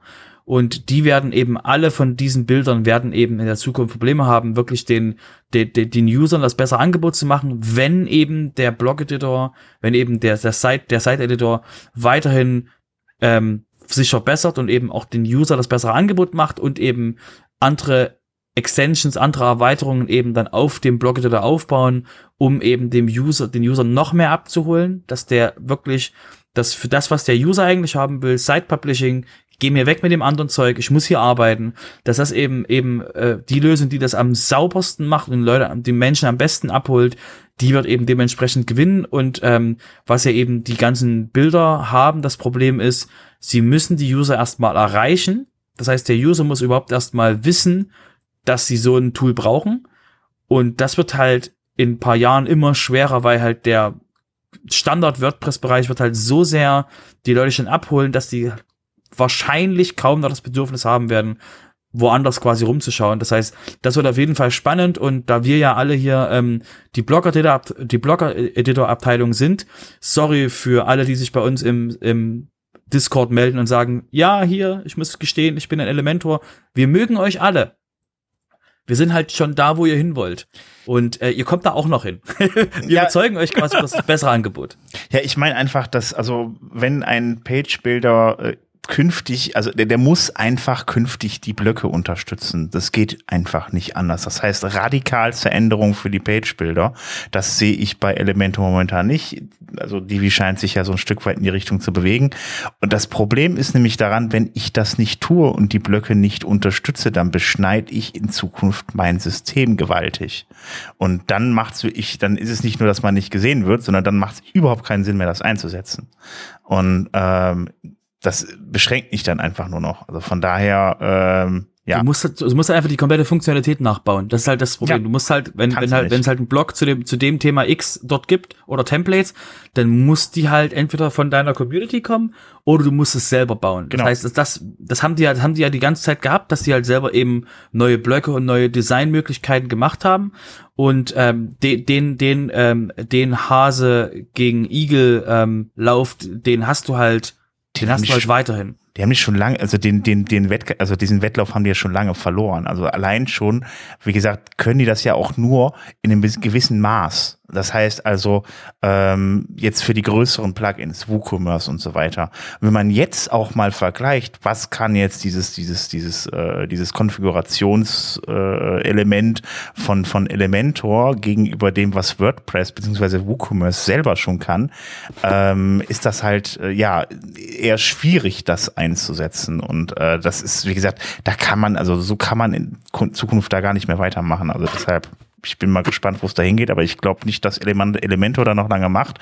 Wenn die da so weitermachen, wenn die wieder jetzt in die Richtung geht, dann haben sie zumindest mal einen richtigen Weg eingeschlagen. Also ich habe ja schon ein paar Sachen gesehen, wie beispielsweise ähm, Plugins, die einfach den, den dann einfach nochmal zusätzlich ähm, den, den Blog-Editor aufbohren und ein bisschen, ja, vielleicht übersichtlicher machen oder anders grafisch aufbauen und sowas, ähm, fand ich durchaus interessant. Unter anderem war das, glaube ich, Quickly hieß das mit C, also C-W-I, C CKLY oder was heißt, äh, wird das, glaube ich, geschrieben. Ähm, ist, glaube ich, aber kostenpflichtig. Ähm, äh, solche Tools kann ich mir da in Zukunft einfach auch eher vorstellen. Aber wenn sich dann halt eben diese Page-Bilder in diese Richtung entwickeln würden, kann ich mir das auch vorstellen. Ähm, ja, die, das sind natürlich jetzt Leute, die jetzt unheimlich viel zu tun haben, weil sich ja permanent was ändert im Blog-Editor, aber äh, trotzdem, also äh, Elementor ist für mich dann da an dem Punkt auf jeden Fall gestorben. Also ich kann es auch mal wiederholen, weil auf Meetups ähm, und in der Realität wird es halt noch sehr häufig eingesetzt. Ja, man muss einfach auch sagen, der Aufwand für Elemente wird natürlich immer größer, äh, weil auch viele Funktionalitäten, die es mit Plugins oder sonst was gibt, die, da konnte man bisher aufbauen und konnte es irgendwie integrieren. Das war ja alles kein Thema. In dem Moment, wo das aber jetzt alles mit Blöcken nachher ähm, äh, versehen wird, die man dann nicht einsetzen kann, heißt das, man muss äh, diese ganzen Funktionalitäten unter Umständen nachbauen. Mhm. Ähm, und das ist ein Aufwand, äh, den möchte ich zuerst mal sehen, wie man den natürlich auf Dauer schultern will. Das wird sicherlich noch paar Jahre gut gehen äh, und dann wird äh, irgendwann wird sich Elementor halt entscheiden müssen, will ich wirklich auf in diesem äh, WordPress-Ökosystem bleiben oder will ich mein eigenes äh, System rumrum machen? Mhm. Im einen Fall müssen sie sich anpassen, im anderen Fall ähm, müssen sie halt ihr eigenes System dann machen. Die werden aber das Ökosystem nicht mitnehmen können. Also das ist halt die Sache und deshalb ja, müssen sie sich ändern. Also jetzt helfen wir mal, Robert, wie groß ist der Marktanteil von ähm, Elementor. Ich meine, das wären ungefähr zehn Prozent der WordPress-Installation, wo das drauf ist. Nee, mehr. Äh, das, oder ich glaub, das war's, ähm, das war, was als Jos das gemacht hat, waren es, glaube ich, irgendwie sechs oder acht Prozent des WordPress-Marktanteils ist Elementor, glaube ja. ich, war das. So, dann rechne also ist mal. schon massiv. Acht, ja. Ne, dann rechne mal acht Prozent vom WordPress-Anteil. Rechne den WordPress-Anteil mal mit, was haben wir, knapp 45 Prozent. Rechne mit 40 äh, bin ich bei drei bis dreieinhalb Prozent des gesamten Marktes an Webseiten, die mit Elementor gemacht werden. Das heißt, Elementor hat einen größeren Markt, eine größere Marktdurchdringung als alle anderen CMS-Systeme, die es auf dem Markt gibt. Mit Ausnahme von WordPress. Ja, ähm, nur mal, nur mal nackten, nackten Zahlen. Äh, 5 Millionen, 5 Millionen aktive Installationen hat die Free-Version von Elementor. Und ihr wisst ganz viel, ne? ganz viele haben die Pro-Version. Das heißt, wir reden mindestens ja. von 5 Millionen Sites im Internet auf denen Elementor irgendwie läuft, die zurückmelden, dass sie an sind. Das heißt, fünf Millionen Sites quasi sind ähm, eben mit, wird, werden mit Elementor gemacht, plus eben diese Pro-Version. Das heißt, da ist ein, das ist ein massiv großer Markt. Das ist halt quasi theoretisch das größte, der größte Bilder, den es da, wie es Udo gerade sagt. Also, Deswegen ist er halt auch massiv größer als, als ja. Divi. Ne, und wenn ich das dann mit anderen äh, CMS-Systemen, die sich auch auf dem Markt ja gut behaupten, vergleiche, nimm Joomla, nimm Drupal, äh, Typo 3, die haben alle kleinere Anteile, als es jetzt schon Elementor hat. Und für die wird auch entwickelt. Ähm, also deshalb, äh, Elementor hat eine kritische Größe, das muss man einfach sehen, die es ihm ermöglicht, auch unabhängig von WordPress zu äh, existieren. Und zwar auch als Bezahlversion. Ja, also ähm, es wird nur nicht mehr so einfach, wie es, es, bisher war. Es ist die Frage, wo sich das hin entwickelt und ich glaube, es wird auf Dauer immer weniger werden und ähm, ja, also ich kann mir das schwer vorstellen, also dass es irgendwie, dass sie sich da irgendwie komplett da von WordPress verabschieden werden, ihr eigenes Ding machen. Könnten sie machen, ähm, da werden sie aber glaube ich auch nicht viel größer mit werden, weil wie gesagt, WordPress wird immer größer werden, allein Grund auf dem, auf, auf, aufgrund dessen, wie halt eben dieses ganze Blocksystem aufgebaut ist. Ne? Also äh, ja, schauen wir mal. Wir werden sehen, was die Zukunft zeigt. Sind das eigentlich die gleichen Leute, die gleichen fünf Millionen Leute, die auch noch den, den Classic Editor installiert haben, oder? nee, die haben ja, den, es hat wird Elementor, es wahrscheinlich gibt's da, gibt's da im Venn-Diagramm ein paar Leute, die das, die das, die das auch mit haben, aber ähm, ich glaube nicht, dass die, die Frage, haben die noch 3.7? Also ich also, glaube schon, ich glaube schon, dass sie, äh, dass ein großer Teil der Elementor-Installation den Classic Editor hat, weil das war ja damals in der Anfangszeit dieses, du nutzt Elementor, oh Gott, mach bloß den Classic Editor an. Der Elementor hatte ja am Anfang auch keine Unterstützung für den Blog-Editor oder keine gute Unterstützung. Und ich kann mir schon vorstellen, dass viele das einfach dann, ja, es läuft halt, es gibt immer mal wieder Updates, alles in Ordnung, meine Elementor-Seite läuft wie gehabt. Ähm, dass die das äh, dadurch dann halt auch ausstellen. Also ich kann mir schon vorstellen, dass ein großer Teil der Classic Editor Installation Elementor, Divi, wie sie nicht alle heißen, äh, zugrunde liegt.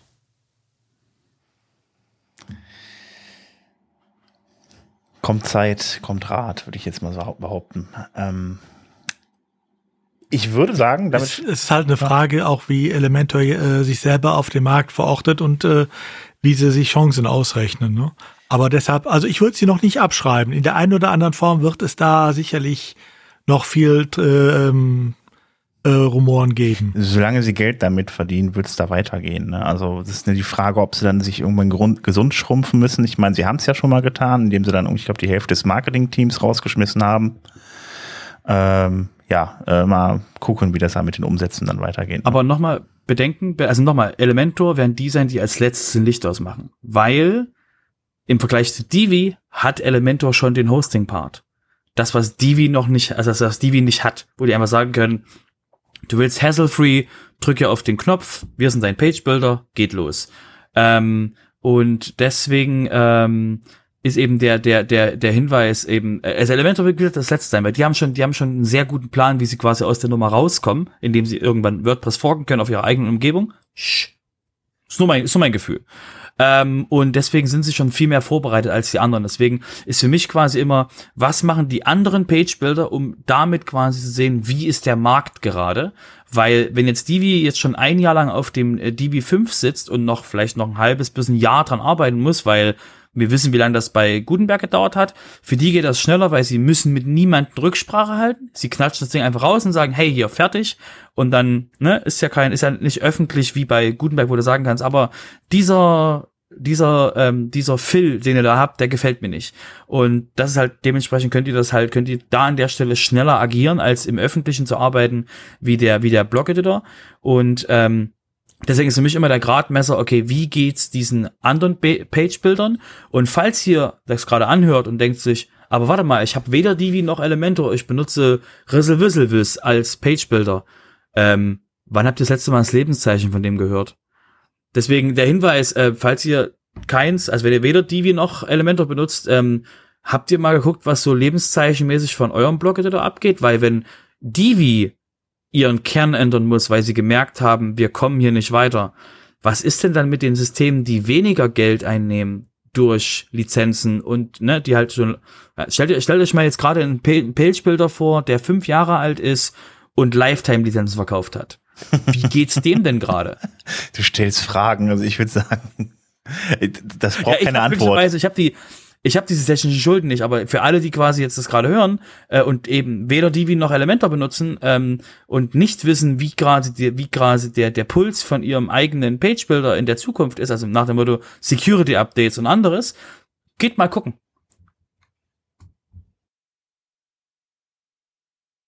Geht mal gucken und fangt an zu weinen, ja.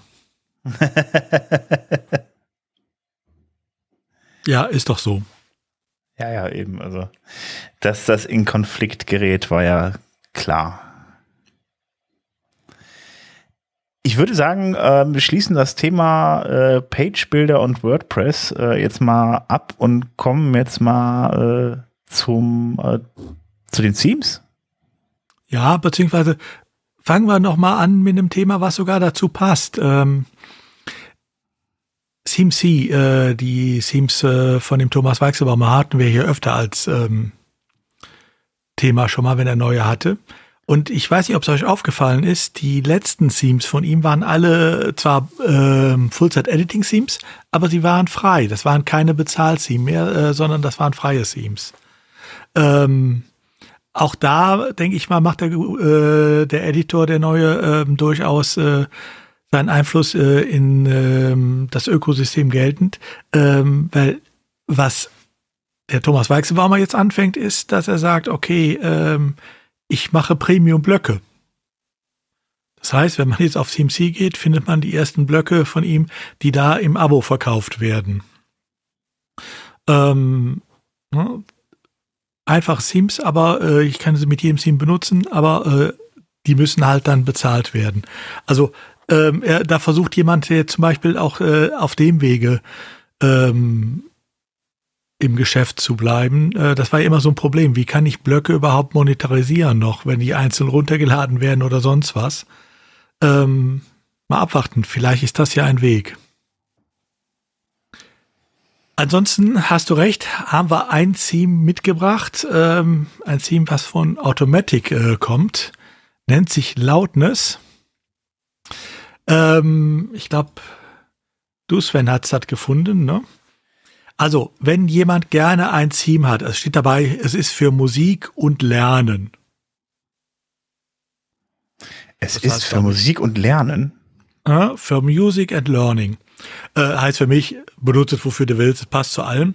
Äh, es hat so ein paar schöne Sachen, es hat so zwölf Block-Patterns dabei, äh, die man gut verwenden kann. Wobei ich da ehrlich gesagt nie so ganz sicher bin, mag ich eigentlich Block-Patterns, die in den Themes drin sind. Weil, äh, ja, sie sind schön, aber auf der anderen Seite, was ist denn, wenn ich das Theme da irgendwann wechsle?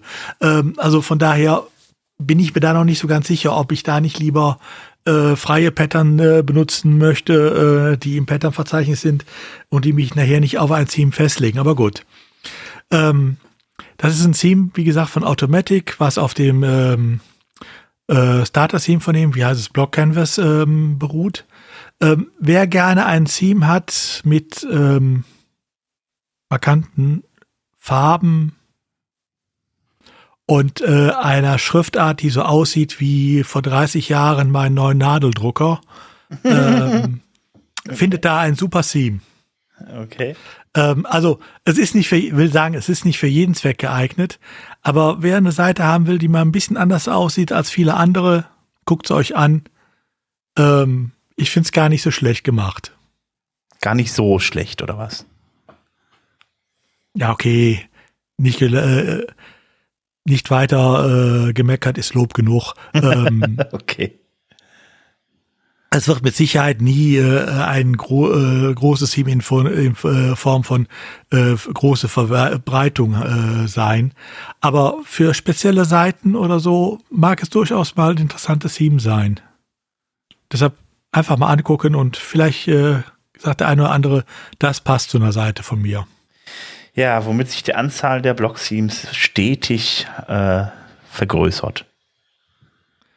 Es würde ja auch wohl wundern, wenn nicht. Du siehst da einen Plan dahinter? Eine Verschwörung natürlich. Äh, ja, dann äh, kommen wir mal zur Community. Robert.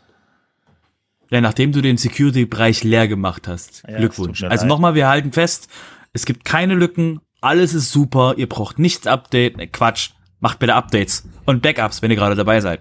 Ähm, kommen wir zum Thema ähm, ähm, State of the World. Wir hattet euch schon, wir hatten ja das Thema gehabt zum ähm, WordCamp US, dass wir alle so diese so, das ist aber früh im Jahr. Macht Matt seine Q, seine seine State of the World dann etwa auf dem WordCamp US wie immer? Oder macht er quasi, dass alle gleich schlecht sind, alle WordCamps, und kein WordCamp kriegt mehr den, den speziellen Met-Bonus von seiner, von seiner Q, äh, von seiner ähm, State of the World. Und ähm, wie wir jetzt sehen, er hat es wirklich gemacht. Ähm, Ende des Jahres, ähm, am 5., also Ende des Jahres, letzten Monat, am 15. Dezember findet die ähm, State of the World statt. Ähm, zu sehr okayen Zeiten für uns ähm, Europäer, nämlich um ähm, 18 bis 19.30 Uhr UTC. Jetzt muss ich kurz überlegen, haben wir zwei oder eine Stunde gerade? Ähm, abends, formulieren wir es so rum, abends, am Eine 15. Dezember. Bitte? Eine Stunde haben wir plus UTC gerade. Also wenn es Okay, 18.30 also ist, ist es für uns 19.30 Also genau, von 19 Uhr bis 19.30 Uhr. Nee, warte mal. Der will echt eine halbe Stunde lang das. Okay, cool. Also, von 19 Uhr bis 20.30 Uhr findet die State of the World statt, wo Matt dann auch wieder Fragen beantwortet. Das heißt, ihr könnt jetzt quasi alle Matt eine Frage schicken, könnt sagen, hey Matt, wann wird endlich äh, Minimum Requirement PHP 8.2 sein von WordPress? Schickt sie ruhig. Die Frage ist er gewohnt. Ähm, oder die Frage, wann äh, quasi, ähm, äh, warum Phase 3 vor Phase 4 kommt. Bei Zahlen. Ähm, und ähm, deswegen, ähm, der Hinweis, äh, jeder von euch kann eben da eine Frage hinschicken ähm, und eben da wirklich, sage ich mal, die Frage auch beantwortet bekommen, je nachdem, ob sie eben beantwortbar ist. Bitte erwartet bei solchen Antworten nicht, dass ihr dementsprechend das Ökosystem durchschüttelt. Es kann passieren, aber ähm, geht eher davon aus, dass ihr eben ähm, ähm, äh, ein Kopfnicken bekommt, ein, eine normale Antwort und dann eben, und das, das Ergebnis sehen wir dann quasi dementsprechend dann am 15. Dezember ähm, als äh, Video ähm, von Matt und ähm, ja, deswegen ist das da ähm, an der Stelle ähm, ja, wer, wer jetzt das alles, dass ihr eben nochmal die Zusammenfassung bekommt, was ihr jetzt im Podcast hier das ganze Jahr über hört, einfach von Matt nochmal, okay, wie ist der Stand vom Ökosystem und was ist der nächste Plan? Und es wird natürlich wieder ein, ein In-Person in New York City sein, wahrscheinlich der gleiche Ort, wo wir letztes Mal waren, die, diese Kunstgalerie möglicherweise. Und ähm, deswegen, ja, wäre das jetzt dementsprechend da. Gibt auch Watchpartys, ihr könnt gucken, ob ihr da euch lokal zusammenfindet und ähm, wie Fußball quasi einfach Matt anfeuert, wenn er quasi ein, ein, ein Announcement macht. Ich muss gerade, ich genau das flog mir die ganze Zeit durch den Kopf, weil ich gerade noch gelesen habe, hab dass dir die, die Watchpartys äh, vorschlagen irgendwie. Es, es gibt original, also habe ich jetzt einfach mal geschaut, irgendwie, ähm, es gibt im Meetup Organizer Handbuch gibt's wirklich einen Artikel zum Thema State of Watch Word Watch Partys, ähm, so als praktisch als Vorschlag für die die die Meetup Organizer mal eine Watch Party zu machen. Können ja alle Leute Rudel gucken. Toll. Ja, wir hatten, also wir hatten solche Watchpartys auch schon bei anderen Events, also bei anderen Sachen, die im, im WordPress-Bereich sind. Deswegen ist es nicht so ungewöhnlich, aber ja. ähm, ähm, wenn irgendwelche Menschen das gerne machen wollen, ja, haut euch zusammen. Die ist, derzeit könnte man auch schon Glühwein trinken. Ähm, vielleicht kriegt man das irgendwie auf einem großen Fernseher, vielleicht steht irgendwas in den Fußball vorbei, ne? Sag mal, Udo, wann ist, unser, wann ist unser Meetup? Ähm, ja, das passt nicht so ganz. Das ah. ist ein Tag nach dem Kölner Meetup. Das Kölner ist ja der ja. dritte Dienstag, das wäre der 14. Das Ach. hier ist ein, oder? Doch, nee. Äh, ein Tag zu früh, siehst du mal. Mensch, hätten wir jetzt noch nebenbei. Nee, das Kölner ist in der Woche danach. Ist oh, in der Woche Gott. danach. Ja, gut, dann. Ähm, nee, passt nicht. Und das Bonner ist ja sowieso am ersten äh, Mittwoch. Nee, leider nicht. Ich bin so traurig. Und das war jetzt übrigens, falls ihr euch gerade fragt, das war jetzt quasi, das ist so läuft Organizing für ein Meetup. Dieses, passt das, passt das irgendwie rein? Wo haben wir da Lust drauf? Und genau das war jetzt quasi mal kurz in den Kosmos reingeschaut, wenn ihr noch nie ein Meetup organisiert habt. So läuft das ab. Genau. Ja, wobei, ich meine, Rudel gucken mit Glühwein dabei macht äh, auch das State of the World erträglich. Also von daher wäre das ja eine Idee. Ja, der Glühwein. Also, also, okay, warte mal, wir könnten sogar, ihr könnt sogar ein Spiel machen mit äh, Nicht-Alkohol.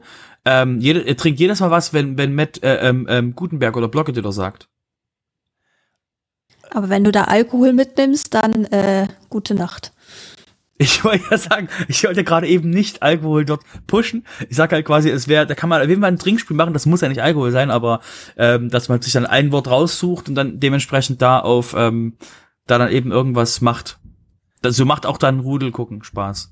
Wie viele Toilettenjoker also Es wird auf jeden Fall dann spaßiger. Bitte?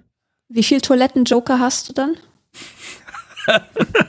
okay, ihr, ihr, merkt schon gerade, das kann man alles quasi, also falls ihr ein Meetup habt, falls ihr, ne, wir haben ja auch Zuhörer, die Meetups haben, jetzt habt ihr quasi Kreativität, jetzt, jetzt schieben wir die Kreativität zu euch rüber und ihr könnt ab jetzt entscheiden, ob ihr dann quasi am 15. Dezember ähm, Lust habt, das abends in eurem äh, Meetup zu machen. Gut. Wir werfen dann in den Ring einmal Glühwein, einmal Kinderpunsch und das äh, State of the World. Dann macht was draus. So. Ich würde sagen, wir wechseln mal in den Business-Teil, oder? Tun wir das. Ähm,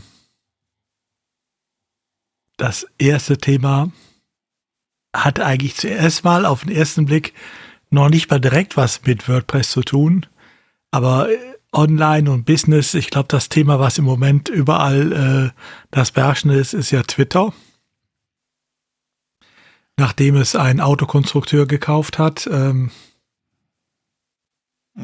ein Autokonstrukteur. Und es da jetzt und es da jetzt einige, einigen Trouble gibt. Mal sehen, wie es da weitergeht. Gut, soll jetzt nicht unser Thema sein. Genau, ähm, wir reden hier nicht von Mastodon. Nein, tun wir nicht, äh, aber wir reden vom Fediverse. Also äh, von dem äh, und dem ActivityPub-Protokoll, also das Protokoll, was auch Mastodon antreibt. Denn ähm, auf die Twitter-Malays äh, springen natürlich auch andere auf, unter anderem auch Automatic. Ähm, Automatic hat zum Beispiel eine extra Stellenausschreibung jetzt gestartet für geschasste Twitter-Mitarbeiter. Mhm. Ähm, gefunden habe ich die Stellenausschreibung durch einen Post von Matt auf Twitter. Ähm, und Matt hat dann auch angekündigt, dass äh, Tumblr demnächst dann auch äh, das äh, ActivityPub-Protokoll bekommt. Also, dass man dann von da auch äh, in, im Fediverse mitmischen kann, äh, bei, also da, wo jetzt schon Mastodon, Friendica und wie sie alle heißen sind. Ähm, gut, so kriegt man vielleicht nochmal etwas Leben auf Tumblr, mag ja sein. Da muss ich jetzt kurz reinwerfen, die haben schon, also bei Tumblr also weil das halt besser, also besser, ne, Airquotes, es ist äh, für normale User leichter als ähm, sich zu entscheiden, auf welchem Server ich bei Mastodon anfangen will. Ähm, ist es quasi, kriegen die auch schon eben, Leute laufen da schon rüber. Also da ist schon mehr Leben als sonst, als vorher war. Aber ähm, es ist halt, also deswegen pushen die das auch gerade sehr, dass sie eben dann jedes Mal, wenn Twitter irgendwas macht, dass die dann sagen, hey, hier, kommt doch mal rüber. Die haben den Blue Checkmarks, haben sie auch gehabt. Da konnte man quasi für irgendwie Geld, konnte man, hat man dann zwei blaue Checkmarken gekriegt. Nicht eine, zwei. Und man konnte es dann sehr, so oft kaufen, wie man lustig war. Na gut, ganz anderes Thema, ja. Ja, wobei man auch dazu sagen muss, ich meine, Matt sagt ja auch, also ActivityPub kommt, aber äh, zuerst mal müssten wir den Zuschauern hier von Twitter-Flüchtlingen verkraften äh, und danach kommt so schnell wie möglich. Ähm, und man muss natürlich sehen, Tumblr hat immer noch doppelt so viele aktive Benutzer wie das ganze Fediverse, egal ob es jetzt Mastodon sind oder alle anderen äh, zusammen. Also Tumblr ist nach wie vor noch äh, ein kleiner Riese. Ja, also jetzt mal ganz kurz noch die Kurve zu WordPress zu kriegen. Ähm, das Fediverse gibt's ja dann auch, äh, gibt's ja dann auch für WordPress. Ja. Du hast doch bei uns auch was installiert auf der Sofa-Seite. Ja, also es gibt ähm, relativ einfach die Möglichkeit, zum Beispiel aus einem WordPress, äh, solange es ein selbst gehostet ist, muss man dazu immer sagen natürlich, ähm, auch eine äh, Fediverse-Instanz zu machen. Also man, klar, man kann sich irgendwo einen Mastodon-Account holen und äh, den automatisch befüllen lassen, genauso wie man es früher mit Twitter gemacht hat. Man kann es aber auch sogar so machen, äh, da gibt es äh, ein schönes äh, Plugin äh, von dem Matthias Pfefferle für, äh, dass die eigene WordPress-Installation ähm, plötzlich diesen Activ dieses ActivityPub-Protokoll äh, spricht. Und so auch, das haben wir ja bei uns auf der BP Sofa-Installation gemacht. Das heißt, ihr könnt direkt äh, das wpsofa.de äh, da abonnieren. Und andersrum, wenn ihr da an, ähm, auf äh, äh, da ähm, Antworten äh, gebt, also erwidert, würde das auch gleichzeitig bei uns wieder als Kommentar unter dem jeweiligen Post landen. Okay, uns fehlt, glaube ich, nur noch der Name dafür, oder? Also es funktioniert schon. Im Moment müsst ihr halt äh, Sven abonnieren. Äh, es ist äh, vages W at äh, BP Sofa, also im Moment etwas komisch, aber ähm, das kriegen wir noch glatt gezogen. Ja, ja, genau, das müssen wir noch machen, dann können wir uns dann auch dann irgendwie äh, per Fediverse abonnieren, dann äh, über den Mastodon-Client dann auch, ne? Zum Beispiel, ja. Äh, von jedem äh, entsprechenden ähm, Fediverse-Konto, egal ob das jetzt Mastodon ist oder Frindika, Hubzilla, wie sie alle heißen. Genau. Also wenn ihr euch dafür interessiert, irgendwie wie ins Fediverse kommt, dann schaut auf jeden Fall mal auf wordpress.org nach den Plugins von Matthias Pfefferle. Der hat da mehrere, glaube ich, auch drauf, ähm, ja. die man sich installieren kann. Setzt euch mal damit auseinander. Ähm, ja, ich finde es ein spannendes Thema, gerade jetzt, wo halt eben Twitter echt in, Pro äh, in Probleme kommt. Es wird immer Momente geben, wo dann äh, äh, ähm, ja soziale Netzwerke, die in Händen von äh, ja, ja, einzelnen Personen sind, sag ich mal so, ähm, wo die Probleme machen und äh, das ist halt eben so eher so Richtung halt Open Web und freies Netz und äh, ja, das ist, äh, kann man ohne Schmerzen auch nebenbei einfach mal installieren und ähm, ja, sein, sich dann praktisch in dieses Netzwerk mit einklinken. Ja, also wer das. Ich würde äh, gar nicht so weit gehen, wie, wie, ich würde gar nicht so weit gehen, ist, wenn, wie du sagen, so, wenn mal irgendwas in Social Netzwerk, alle, die das gerade anhören, entweder seid ihr irgendwie auf den Podcast gekommen, ähm, ich weiß auch nicht, wie er herauskommt. Weiß ich nicht. Falls ihr den Podcast aber anhört, weil ihr WordPress irg auf irgendeinem Grund benutzt, dann seid ihr ja schon dementsprechend die Leute, die sagen, hm, so ein bisschen Ownership of Data und meine Daten quasi mal, mal selber betreiben und sowas, das macht ihr dann, also außer es hört jemand an, der WordPress.com benutzt. Ich meine, ne? Ist ja frei, kann man ja machen. Ähm, Deswegen habt, seid ihr eigentlich ja schon genau die Zielgruppe, die sagt, naja, so ein bisschen mehr Open Web, so, so, also eine, eine Salzprise mehr Open Web ähm, ähm, ist vielleicht keine schlechte Idee. Das heißt, ihr seid ja schon die perfekte Zielgruppe dafür, euch mal eben mit dem, mit dem Fediverse und ähnliches zu beschäftigen, weil eben ihr ja schon WordPress exakt das gleiche eben macht damit. Seid, seid eigentlich schon da. Ihr braucht nur noch diesen extra, diesen extra, diese extra, das extra Klingelschild an der Tür braucht ihr einfach nur noch. Ja, und äh, wie gesagt, wer es ausprobieren will, das Plugin heißt ActivityPub. Ähm, Und noch einfacher als das einzurichten geht eigentlich nicht. Das heißt nämlich nur einfach installieren, aktivieren, fertig. Siehe Shownotes. Genau. Ähm, dann haben wir noch, äh, ja, apropos geschlossene Dinge, ne? Wir haben ja gerade über WordPress als offenes System gesprochen. Äh, zu Jimdo gibt's News. Ja, wenn ihr mal sehen wollt, wie man Leute ähm, auf einem auf einem auf einem netten Weg entlässt, nicht wie Musk, immer wieder bei Musk. Ähm, wenn man quasi, wenn man quasi äh, ähm, Leute ähm, äh, dementsprechend abholt und sagt, okay, ähm, es sieht, äh, es, es kommt schwere Zeiten auf uns zu und nicht sagt, ihr gefällt mir alle nicht, weil ihr dementsprechend ähm, eure, euch, mir gefällt eure Kultur nicht, bla irgendwas, wie es halt Musk gemacht hat, ähm, oder Leute, die quasi das Widerwort haben und Recht damit haben, furchtbar, weg mit denen. Ähm, geht's quasi, äh, gab's Update, gab's eine ähm, Hinweis von Jimdo und zwar hat Jimdo ähm, ein, ähm, um eben sich auf die Rezensionen vorzubereiten, die eben laut IFO-Institut kleinere äh, Firmen betrifft. Ähm, habt ihr wahrscheinlich auch schon gehört, so Insolvenzwelle zu, bei, bei eben kleineren und so ähnlich, ähm, ist es halt so, dass eben, ähm, weil eben die das gesehen haben, haben die eben ähm, wie viel Prozent waren es? 16 Prozent ähm, der Angestellten sind davon betroffen, um eben da dementsprechend ähm, sich vorzubereiten und eben sich zu verkleinern. Die hatten schon mal im Mitte des Jahres, hatten sie schon mal Marketing, im Marketing ein bisschen ähm, Leute entlassen, weil eben sie gesagt haben, dass ihre, dass ihre Marketingstrategie nicht mehr funktioniert ähm, oder nicht mehr so funktioniert. Deswegen hat das eben jetzt, war das jetzt eben, wie gesagt, auf, auf den Fokus ähm, für die Zukunft gerichtet, zu sagen, um sicher zu gehen, äh, haben sie sich eben jetzt verkleinert. Dann würde ich sagen, was das zum Thema äh, zur Sparte Business. Dann haben wir noch äh, ein paar Sachen zum Thema Recht. Ja, und ratet doch mal, mit welchem Thema wir anfangen. Fons? Moment, ich guck mal kurz. Ja, Fons. ja, wie könnte es anders sein? Also, ich sag nichts zu den äh, Battlebriefen, die im Moment rundlaufen. Ähm, großartig. Das Thema haben wir, glaube ich, hier weit genug abgekaspert. Nur zwei kleine Anmerkungen. Also erstens mal, wer auf Nummer sicher gehen will oder sich unsicher ist, ob er die Google Fonds auf seiner Seite hat äh, und sagt, äh, ich möchte jetzt nicht unbedingt in den Quellcode gucken, das äh, verstehe ich alles nicht. Es gibt inzwischen ähm, so kleine Tools, äh, die nichts anders machen. Man gibt da einfach seine ähm, ähm, URL ein und dann äh, sagt dieses Tool herzlichen Glückwunsch, äh, Sie könnten äh, den nächsten Brief, äh, der nächste Briefempfänger sein oder sagt, ist alles in Ordnung. Ähm, Link dazu in den Show Notes. Ähm, also wer soweit mal aus, äh, wer sich auf nur äh, nicht sicher äh, ist und es äh, einfach nachprüfen lassen will, kann das machen. Ich bin mir nicht sicher, ob die wirklich alles immer entdecken. Ähm, nachgeladene Sachen wahrscheinlich nicht so, aber sie sind auf alle Fälle auch nicht äh, schlechter als das, äh, was äh, die Abmahner benutzen.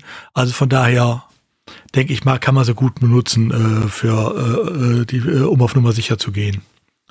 Ähm, was ich aber eigentlich bei Google Fonds habe, äh, ist noch was anderes. Ähm, die Welle hat wohl inzwischen Google erreicht. Und das in zweierlei Form. Eine Sache, die ich ganz witzig finde, weil sie bei den Abmahnern noch nicht angekommen ist. Google und eine Sache, die ich gar nicht witzig finde. Fangen wir mit der witzigeren an. Google hat still und leise das Routing geändert äh, für die äh, Server, äh, wo die äh, Fond, äh, Google Fonds API drauf ist. Wenn ihr mal ein Traceroute macht, äh, von euch aus äh, auf fonds googleapis.com oder fondsgstatic.com, das sind hier die beiden URLs, die dafür benutzt werden, dann werdet ihr feststellen, dass er gar nicht mehr auf US-Server kommt, sondern dass das Ganze in Frankfurt landet. Auf Servern, die auch nicht von äh, Google Inc. Äh, betrieben werden, sondern von der Google Ireland Limited, also der für uns hier zuständigen europäischen Tochtergesellschaft. Das heißt jetzt bitte nicht, äh, dass äh, Google-Fonds jetzt wieder erlaubt sind. Äh, nein, sie sind aus anderen Gründen eh unzulässig. Aber äh, geschenkt, äh, zumindest mal den Abmahngrund. Ne? Das Thema ist vom Tisch, weil sie werden gar nicht nach äh, Amerika mehr gehostet. Ich weiß nicht, wann diese Umstellung stattgefunden hat. Ähm, also hier fürs Rheinland weiß ich, ist es seit vier, fünf Wochen mindestens schon so. Ähm, Im Berliner Raum weiß ich, vor zwei, drei Wochen hat es doch einer geschafft, nach Amerika zu kommen, äh, der es mal für mich ausgetestet hat. Ähm, also ich weiß nicht genau, wann überall die Umstellung abgeschlossen war, aber jedenfalls seit ein paar Wochen schon äh, größtenteils. Und da soll man doch mal, man muss euch ja nachweisen, dass man tatsächlich auf einem US-Server gelandet ist, wenn man erstmal eure Webseite ansurfte. Und damit, allein damit durfte das Thema auch schon wieder tot sein. Das zweite in dem Zusammenhang, das finde ich dann weniger lustig. Google hat sich veranlasst gesehen, auch Stellung zu nehmen zu dieser Abmahnwelle. Ähm, wo sie dann schreiben, wir wissen doch gar nicht, was ihr habt, äh, weil äh, klar, natürlich übermittelt ihr uns die IP-Adresse, äh, aber wir benutzen die doch nicht, außer dass wir damit ein bisschen Statistik betreiben und solche Sachen. Ach so, das reicht jetzt aus, das zu sagen. Cool. Ja, äh, vor allen Dingen, wenn man weiß, und deshalb finde ich diese äh, Stellungnahme alles andere als lustig. Erstens mal, äh, sie geben zu, dass sie damit äh, nämlich statistische Auswertungen und sowas machen. Ähm, Sie haben aber bisher immer geschrieben, seit Jahren steht auf der Google Fonds Seite drauf, wir verwerten eure Daten nicht, wir speichern sie nicht, wir verarbeiten sie nicht, sondern äh, wir schicken euch nur das Zeug rüber und es wird nichts gespeichert. Ne? Also sollte irgendwann noch mal jemand kommen, äh, auf die Idee kommen, äh, den Google-Aussagen zu glauben, ne, hier haben sie das bestätigt, dass sie die ganzen Jahre gelogen haben. Das finde ich dann das weniger Spaßige dran. Ja, ist ja schon, schon, schon ein dickes Ding auf jeden Fall, wenn sie die ganze ja, Zeit vor allen Dingen, haben, ja. Es gibt noch eine, für die, die aus dem Online-Marketing kommen, ne, äh, jetzt direkt äh, äh, die, der kleine Transfer. Äh, es gibt noch ein zweites, sehr oft eingesetztes Tool, wo Google genau das Gleiche behauptet. Wir speichern nichts, wir verarbeiten nichts. Hm. Das ist der Google Tech Manager. Ach. Wenn Sie bei den Google Fonds äh, aber schon die Statistiken fahren, wie groß ist die Wahrscheinlichkeit, dass es beim Google Tech Manager dann nicht tun? Ja, das ist schon spannend. Vor allen Dingen, äh, ich habe das noch mitbekommen, dass das irgendwie äh, auch dann schön vorgeschlagen wird. Ähm, dass man dann Google Tag Manager immer dann äh, bei Borlabs gibt es das ja, dass man dann versucht dann halt eben die ganzen Sachen richtig zu machen und da wird dann aber auch immer gesagt, man müsste halt eben Google Tag Manager irgendwie als als äh, äh, praktisch als Must-Load da reinpacken irgendwie, um dann halt ja. eben alle weiteren Skripts zu laden irgendwie. Aber äh, ja, dann damit lädt man natürlich dann als allererstes Skripte von Google. Aber das Problem, ja, das Problem ist ja auch noch ein anderes. Äh, das muss man ja auch sehen bei diesen ganzen Google-Dingern. Selbst wenn ich die über eine Einwilligung versuche zu legalisieren, es klappt doch nicht, weil Einwilligung setzt ja immer voraus, dass ich vorher informiere, was wird gespeichert, zu welchem Zweck wird es gespeichert, wie lange wird es gespeichert, wer kriegt es alle. Ähm, aber das sagt Google ja selbst in seiner neuen Stellungnahme nicht. Die sagen nicht, wie lange sie speichern. Sie geben nur dazu, dass sie es gespeichert und verarbeitet haben. Aber wie lange sie speichern, welche Statistiken sie fahren, was sie mit diesen Statistiken machen, also zu welch, äh, da gibt es ja durchaus Statistik, das Wort ist ja groß, ne? Äh, das umfasst ja viel. Ähm, das wissen wir ja alles nicht. Ähm, damit kriege ich nie die Informationen hin, die ich für eine Einwilligung brauche, die äh, den Ansprüchen der DSGVO auch nur in, im entferntesten Stand hält. Ne? Also vergisst es. Und das gleiche Problem habe ich ja auch beim Tech Manager. Und übrigens, äh, und das ist die andere schlechte Nachricht, das gleiche Problem habe ich natürlich auch bei Google Analytics. Ähm, und den Transfer hat inzwischen tatsächlich schon, haben die ersten geschafft.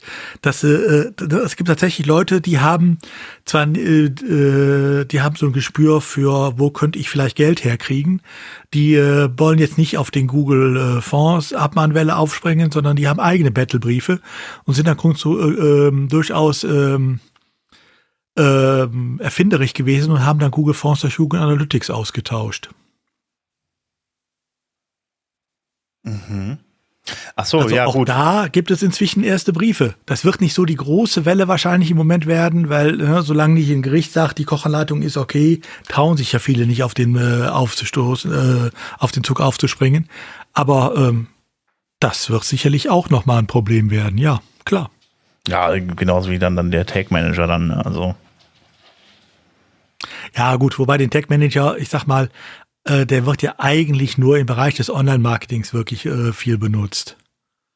Und äh, klar, ich weiß, äh, es gibt einige äh, Cookie-Banner, also Cookie-Consent-Banner, äh, die, äh, die den auch nutzen, aber ähm, ja gut, die äh, werden sicherlich auch da schnell eine Umstellung finden für. Ja, ich meine, wenn man es richtig eingebunden hat mit dem äh, mit dem Cookie Banner, dann ist das ja äh, ist das ja vollkommen, dann kann man das ja irgendwie auch umgehen und sich vorher, wie gesagt, die Einwilligung bei der Leute zu äh, einholen und so weiter. Aber es wurde ja, also es wurde ja meistens so empfohlen, dass man das einbindet, dass das schon geladen wird, bevor man überhaupt da irgendwo zustimmt.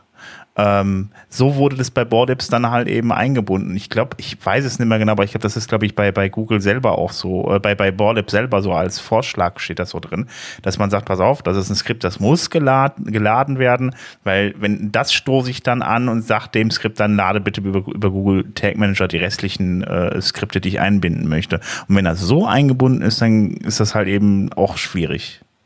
Ja, ich sag mal so, ähm, aus E-Privacy-Sicht, also Frage Cookie, ja, nein, ne, ist der Tag Manager unproblematisch ja auch, weil der Tag Manager selbst setzt ja kein Cookie, sondern nur die Sachen, die im Tag Manager dann über den Tag Manager dann eingebunden werden.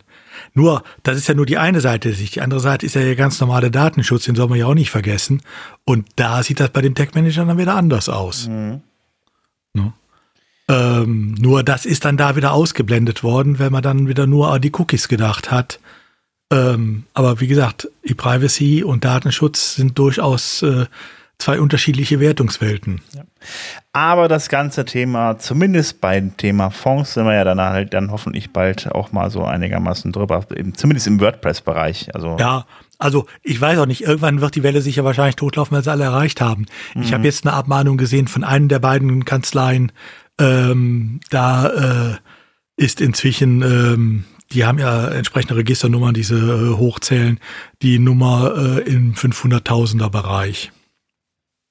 Wow. Also ich denke mal, so langsam hat man dann die Seite noch abgegrast. Ja, das stimmt. Auch wenn vielleicht nicht jede Nummer da vergeben wird, sondern die da irgendwelche Sprünge drin haben. Das mag ja auch sein, aber trotzdem. Okay. Ähm, dann hast du noch was äh, ziemlich mit einem ziemlich sperrigen Namen, Standard, äh, mit den Standardvertragsklauseln für die EU. Da ja, ähm, ist jetzt ein Hinweis, alle, die dafür gesorgt haben, dass sie keine Dienste mehr aus den USA benutzen und alles hier in Europa haben, die können jetzt mal eben äh, zwei Minuten weghören, sie einen Kaffee holen gehen. Für alle anderen nur ein Hinweis. Ähm, also das betrifft äh, sowohl die Google-Dienste, bei denen man Auftragsverarbeitungsvertrag kriegt. Gut, der aus anderen Gründen eh nicht, der, wird jetzt aber sei es drum. Aber er betrifft auch so Sachen äh, wie Cloud-Dienste, ähm, äh, wie äh, Cloudflare oder sowas, ähm, Mailchimp äh, und alle diese Sachen auch. Da hat man ja so Auftragsverarbeitungsverträge gekriegt, äh, die sind nach, äh, die waren ursprünglich äh, auf dem Privacy Shield äh, basierend. Dann hat man sie auf die Standardvertragsklauseln umgestellt, als das EuGH-Urteil kam, dass es das Privacy Shield nicht mehr gibt. Ähm, und dann hat ja Ende letzten Jahres die EU-Kommission neue äh, Standardvertragsklauseln herausgebracht, ähm, die dafür sorgen, also Hintergrund dieser Standardvertragsklauseln ist einfach, dass man damit äh, das Risiko gut auffangen kann, äh, was es im Datentransfer mit den USA auch gibt. Ähm, was man jetzt halt nur wissen muss, ist, dass diese neuen Klauseln, die auch auf das EuGH-Urteil ein bisschen eingegangen sind und äh, darauf abgestimmt waren, äh, die Übergangszeit, während der die alten noch als akzeptabel toleriert wurden, die läuft jetzt ab, beziehungsweise ist gerade abgelaufen. Wenn ihr also Auftragsverarbeitungsverträge mit Mailchimp, mit Cloudflare und wie sie alle heißen habt, die älter als ich sag mal ein Jahr sind, holt euch auf alle Fälle bitte einen neuen äh, mit den neuen Standardvertragsklauseln. Die haben die inzwischen alle implementiert, schon seit längerem. Ähm, aber ich denke mal, nicht jeder hat sich die äh, neuen auch runtergeladen, sondern vertraut darauf, ja, ich habe ja noch den Vertrag von vor fünf Jahren. Nein, Verträge, Auftragsverarbeitungsverträge etc., die älter als Pi mal Daumen ein Jahr sind, oder nicht aus diesem Jahr sind, äh, kann man auch sagen, äh, bitte neu herunterladen und nehmen. Okay. Gut, dann komme ich mal zum Endspurt. Ähm, jetzt kommt noch der WP-Sessel und dabei haben wir heute den Wladimir Simovic und ähm, der hat ähm, einen Artikel zum, Bereich, äh, zum, zum Thema ähm, PHP-Updaten auf äh, ja, PHP 8.1 hat er mal gemacht.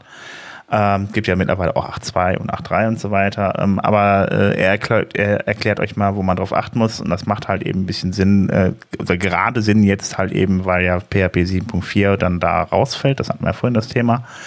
Außerdem haben wir einen Hans-Gerd Gerhards, der hat noch das Plugin Create Block Theme am Beispiel von 2023, äh, wie man da die Schriften einbindet. Das Thema hatten wir ja auch vorhin. Ähm, wenn euch das interessiert, guckt euch dann mal den Beitrag an. Und Bernhard Kau hat zum, äh, zum Thema Git noch ein bisschen was mitgebracht. Ähm, Verwendung von unterschiedlichen Git-Einstellungen äh, für, äh, ja, für äh, persönliche und berufliche Projekte, um das mal ein bisschen zu trennen. Also von daher, wenn ihr da programmiert und Git benutzt, äh, sicherlich auch ganz spannend. Ja, und dann haben wir noch die Termine. Also eigentlich nur einen Termin aktuell gerade. Ach, guck mal, ist doppelt drin. Round 1, Round 2. Ja, okay, alles klar. Es sind genau zwei Runden. Und zwar hat das WordCamp Asia äh, ja die ersten Speaker, ersten zwei Speaker-Runden veröffentlicht. Also die ersten Speaker, die jetzt schon angekündigt sind. Ähm, genau, sind jetzt zwei Runden schon da. Also das heißt, der erste Rutsch an Speakern ähm, findet ihr jetzt auf der WordCamp Asia Seite. Das sind ja auch nur noch ja, knappe drei Monate ähm, dahin. Und ich denke mal, in den nächsten Wochen werden dann weitere, die weiteren Runden und die restlichen Speaker bekannt gegeben, sowie wahrscheinlich dann auch der komplette Schedule. Ich denke mal, bis Ende Dezember sollte das auf jeden Fall durch sein. Okay, dann wissen wir da auch Bescheid, was denn dazu sehen oder zu hören gibt. Ähm, wir haben doch mehrere Termine. Ich sehe Ja, na, Der also wenn ihr, wenn ihr, wenn du sagst zwei. Termine, genau, wenn ihr zwei Termine sagt und dann habt ihr keine zwei Termine, dann mache ich mal kurz so und ihr habt einen Termin. ähm, und zwar, ähm, weil wir es schon mal erwähnt hatten, ähm, das ist aber sehr speziell, sag ich mal, an der Stelle. Ähm, und zwar ist es die JoostCon, die am 10., 11. Mai nächsten Jahres in Nijmegen ähm, stattfindet, das sind Niederlande. Und ähm, ist wie gesagt, also SEO plus Content schreiben, eben drum, drum und dran, dass wir einfach mal es auffüllen. Wir werden euch quasi kurz davor nochmal darauf hinweisen, aber wenn ihr eben dementsprechend leichte Anreise habt ähm, dorthin und eben ähm, sowieso mit, mit dem Produkt Yoast arbeitet, ja, es gibt noch Leute, die wirklich noch mit Yoast arbeiten. Ich weiß, es gibt auch andere Tools. Macht nur.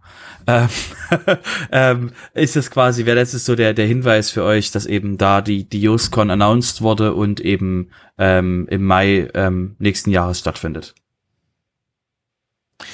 Gut, dann war, ja, sind wir durch, würde ich sagen. Und äh, mir bleibt eigentlich nur noch zu erwähnen, wenn ihr äh, ja, uns folgen wollt oder beziehungsweise wenn ihr Kritik habt, wenn ihr ähm, uns irgendwas mitteilen wollt, irgendwelche Neuigkeiten habt oder so, dann äh, kommt doch bei uns in den Discord rein unter wp-sofa.de-discord könnt ihr, äh, ja, kommt ihr automatisch dann auf unseren Discord drauf, da werdet ihr weitergeleitet.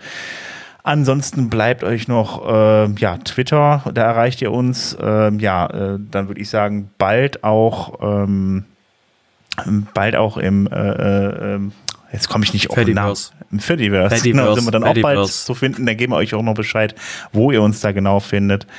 Ähm, ja, äh, wir würden uns natürlich freuen, wenn ihr auf Apple oder auf Spotify eine Bewertung hinterlasst. Ansonsten würde ich sagen, wünsche ich euch ähm, ja, ein schönes Wochenende, schöne zwei Wochen. Bis dahin, macht's gut. Ciao. Tschüss. Tschüss.